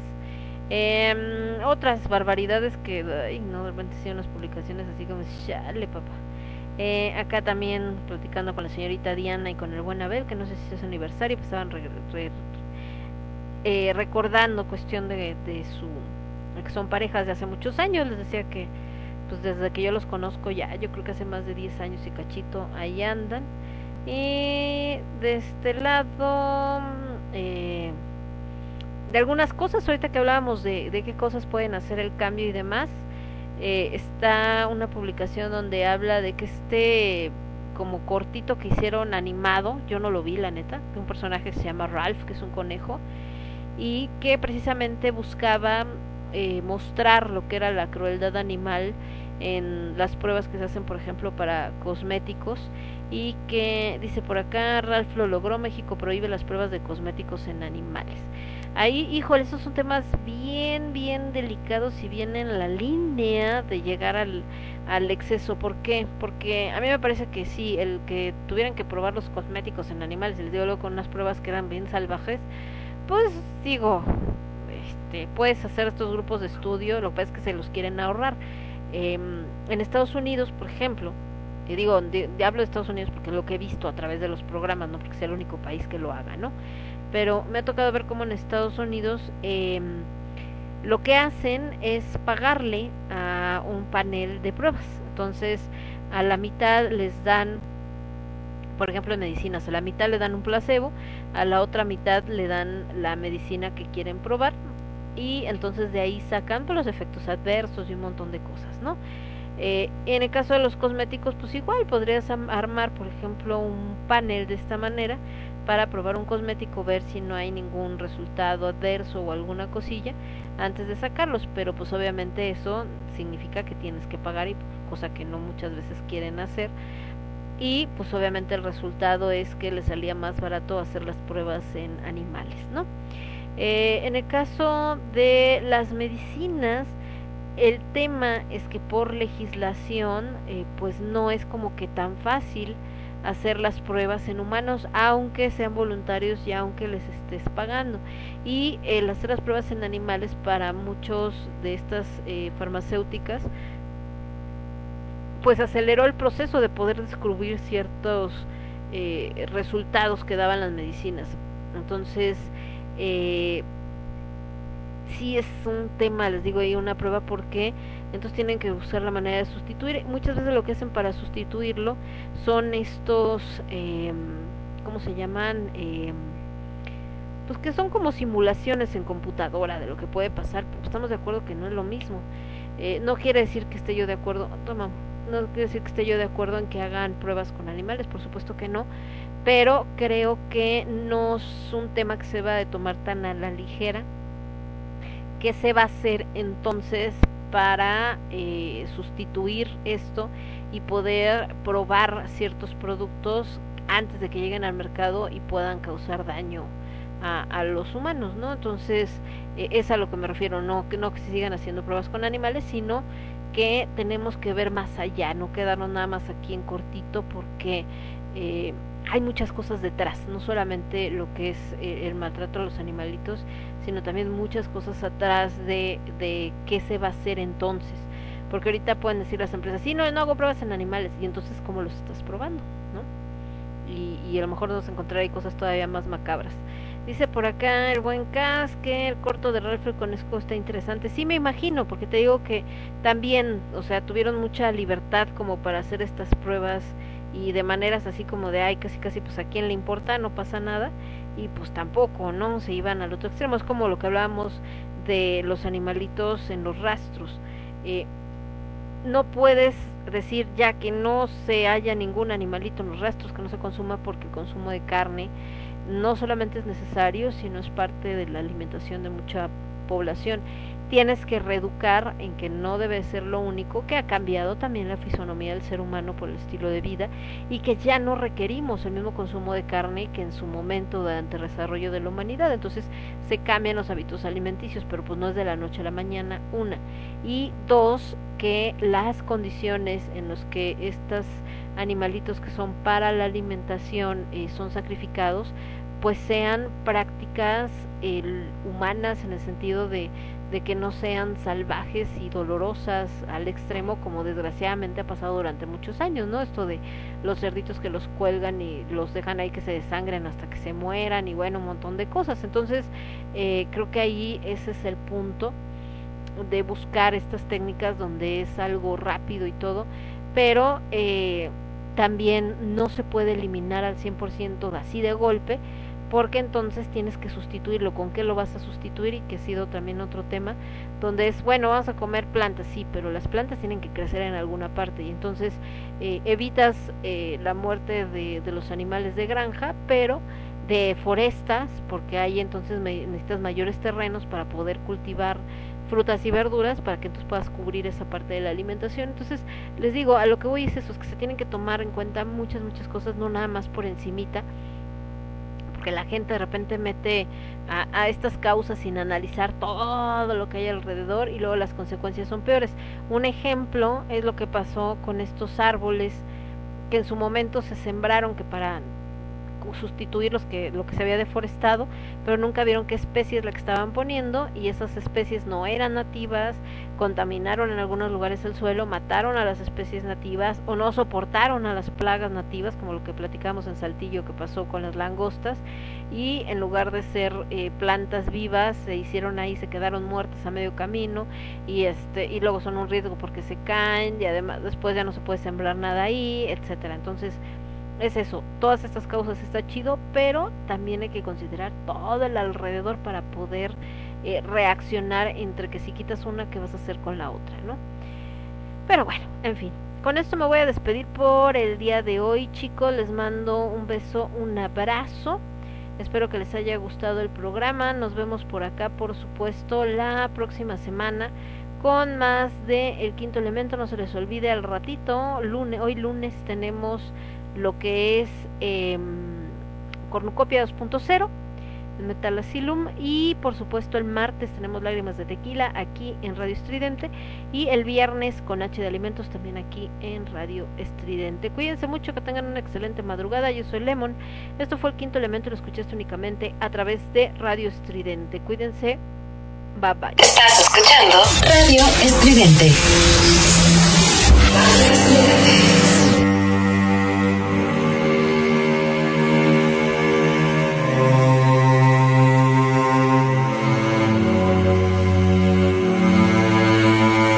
Somos ruido. Somos.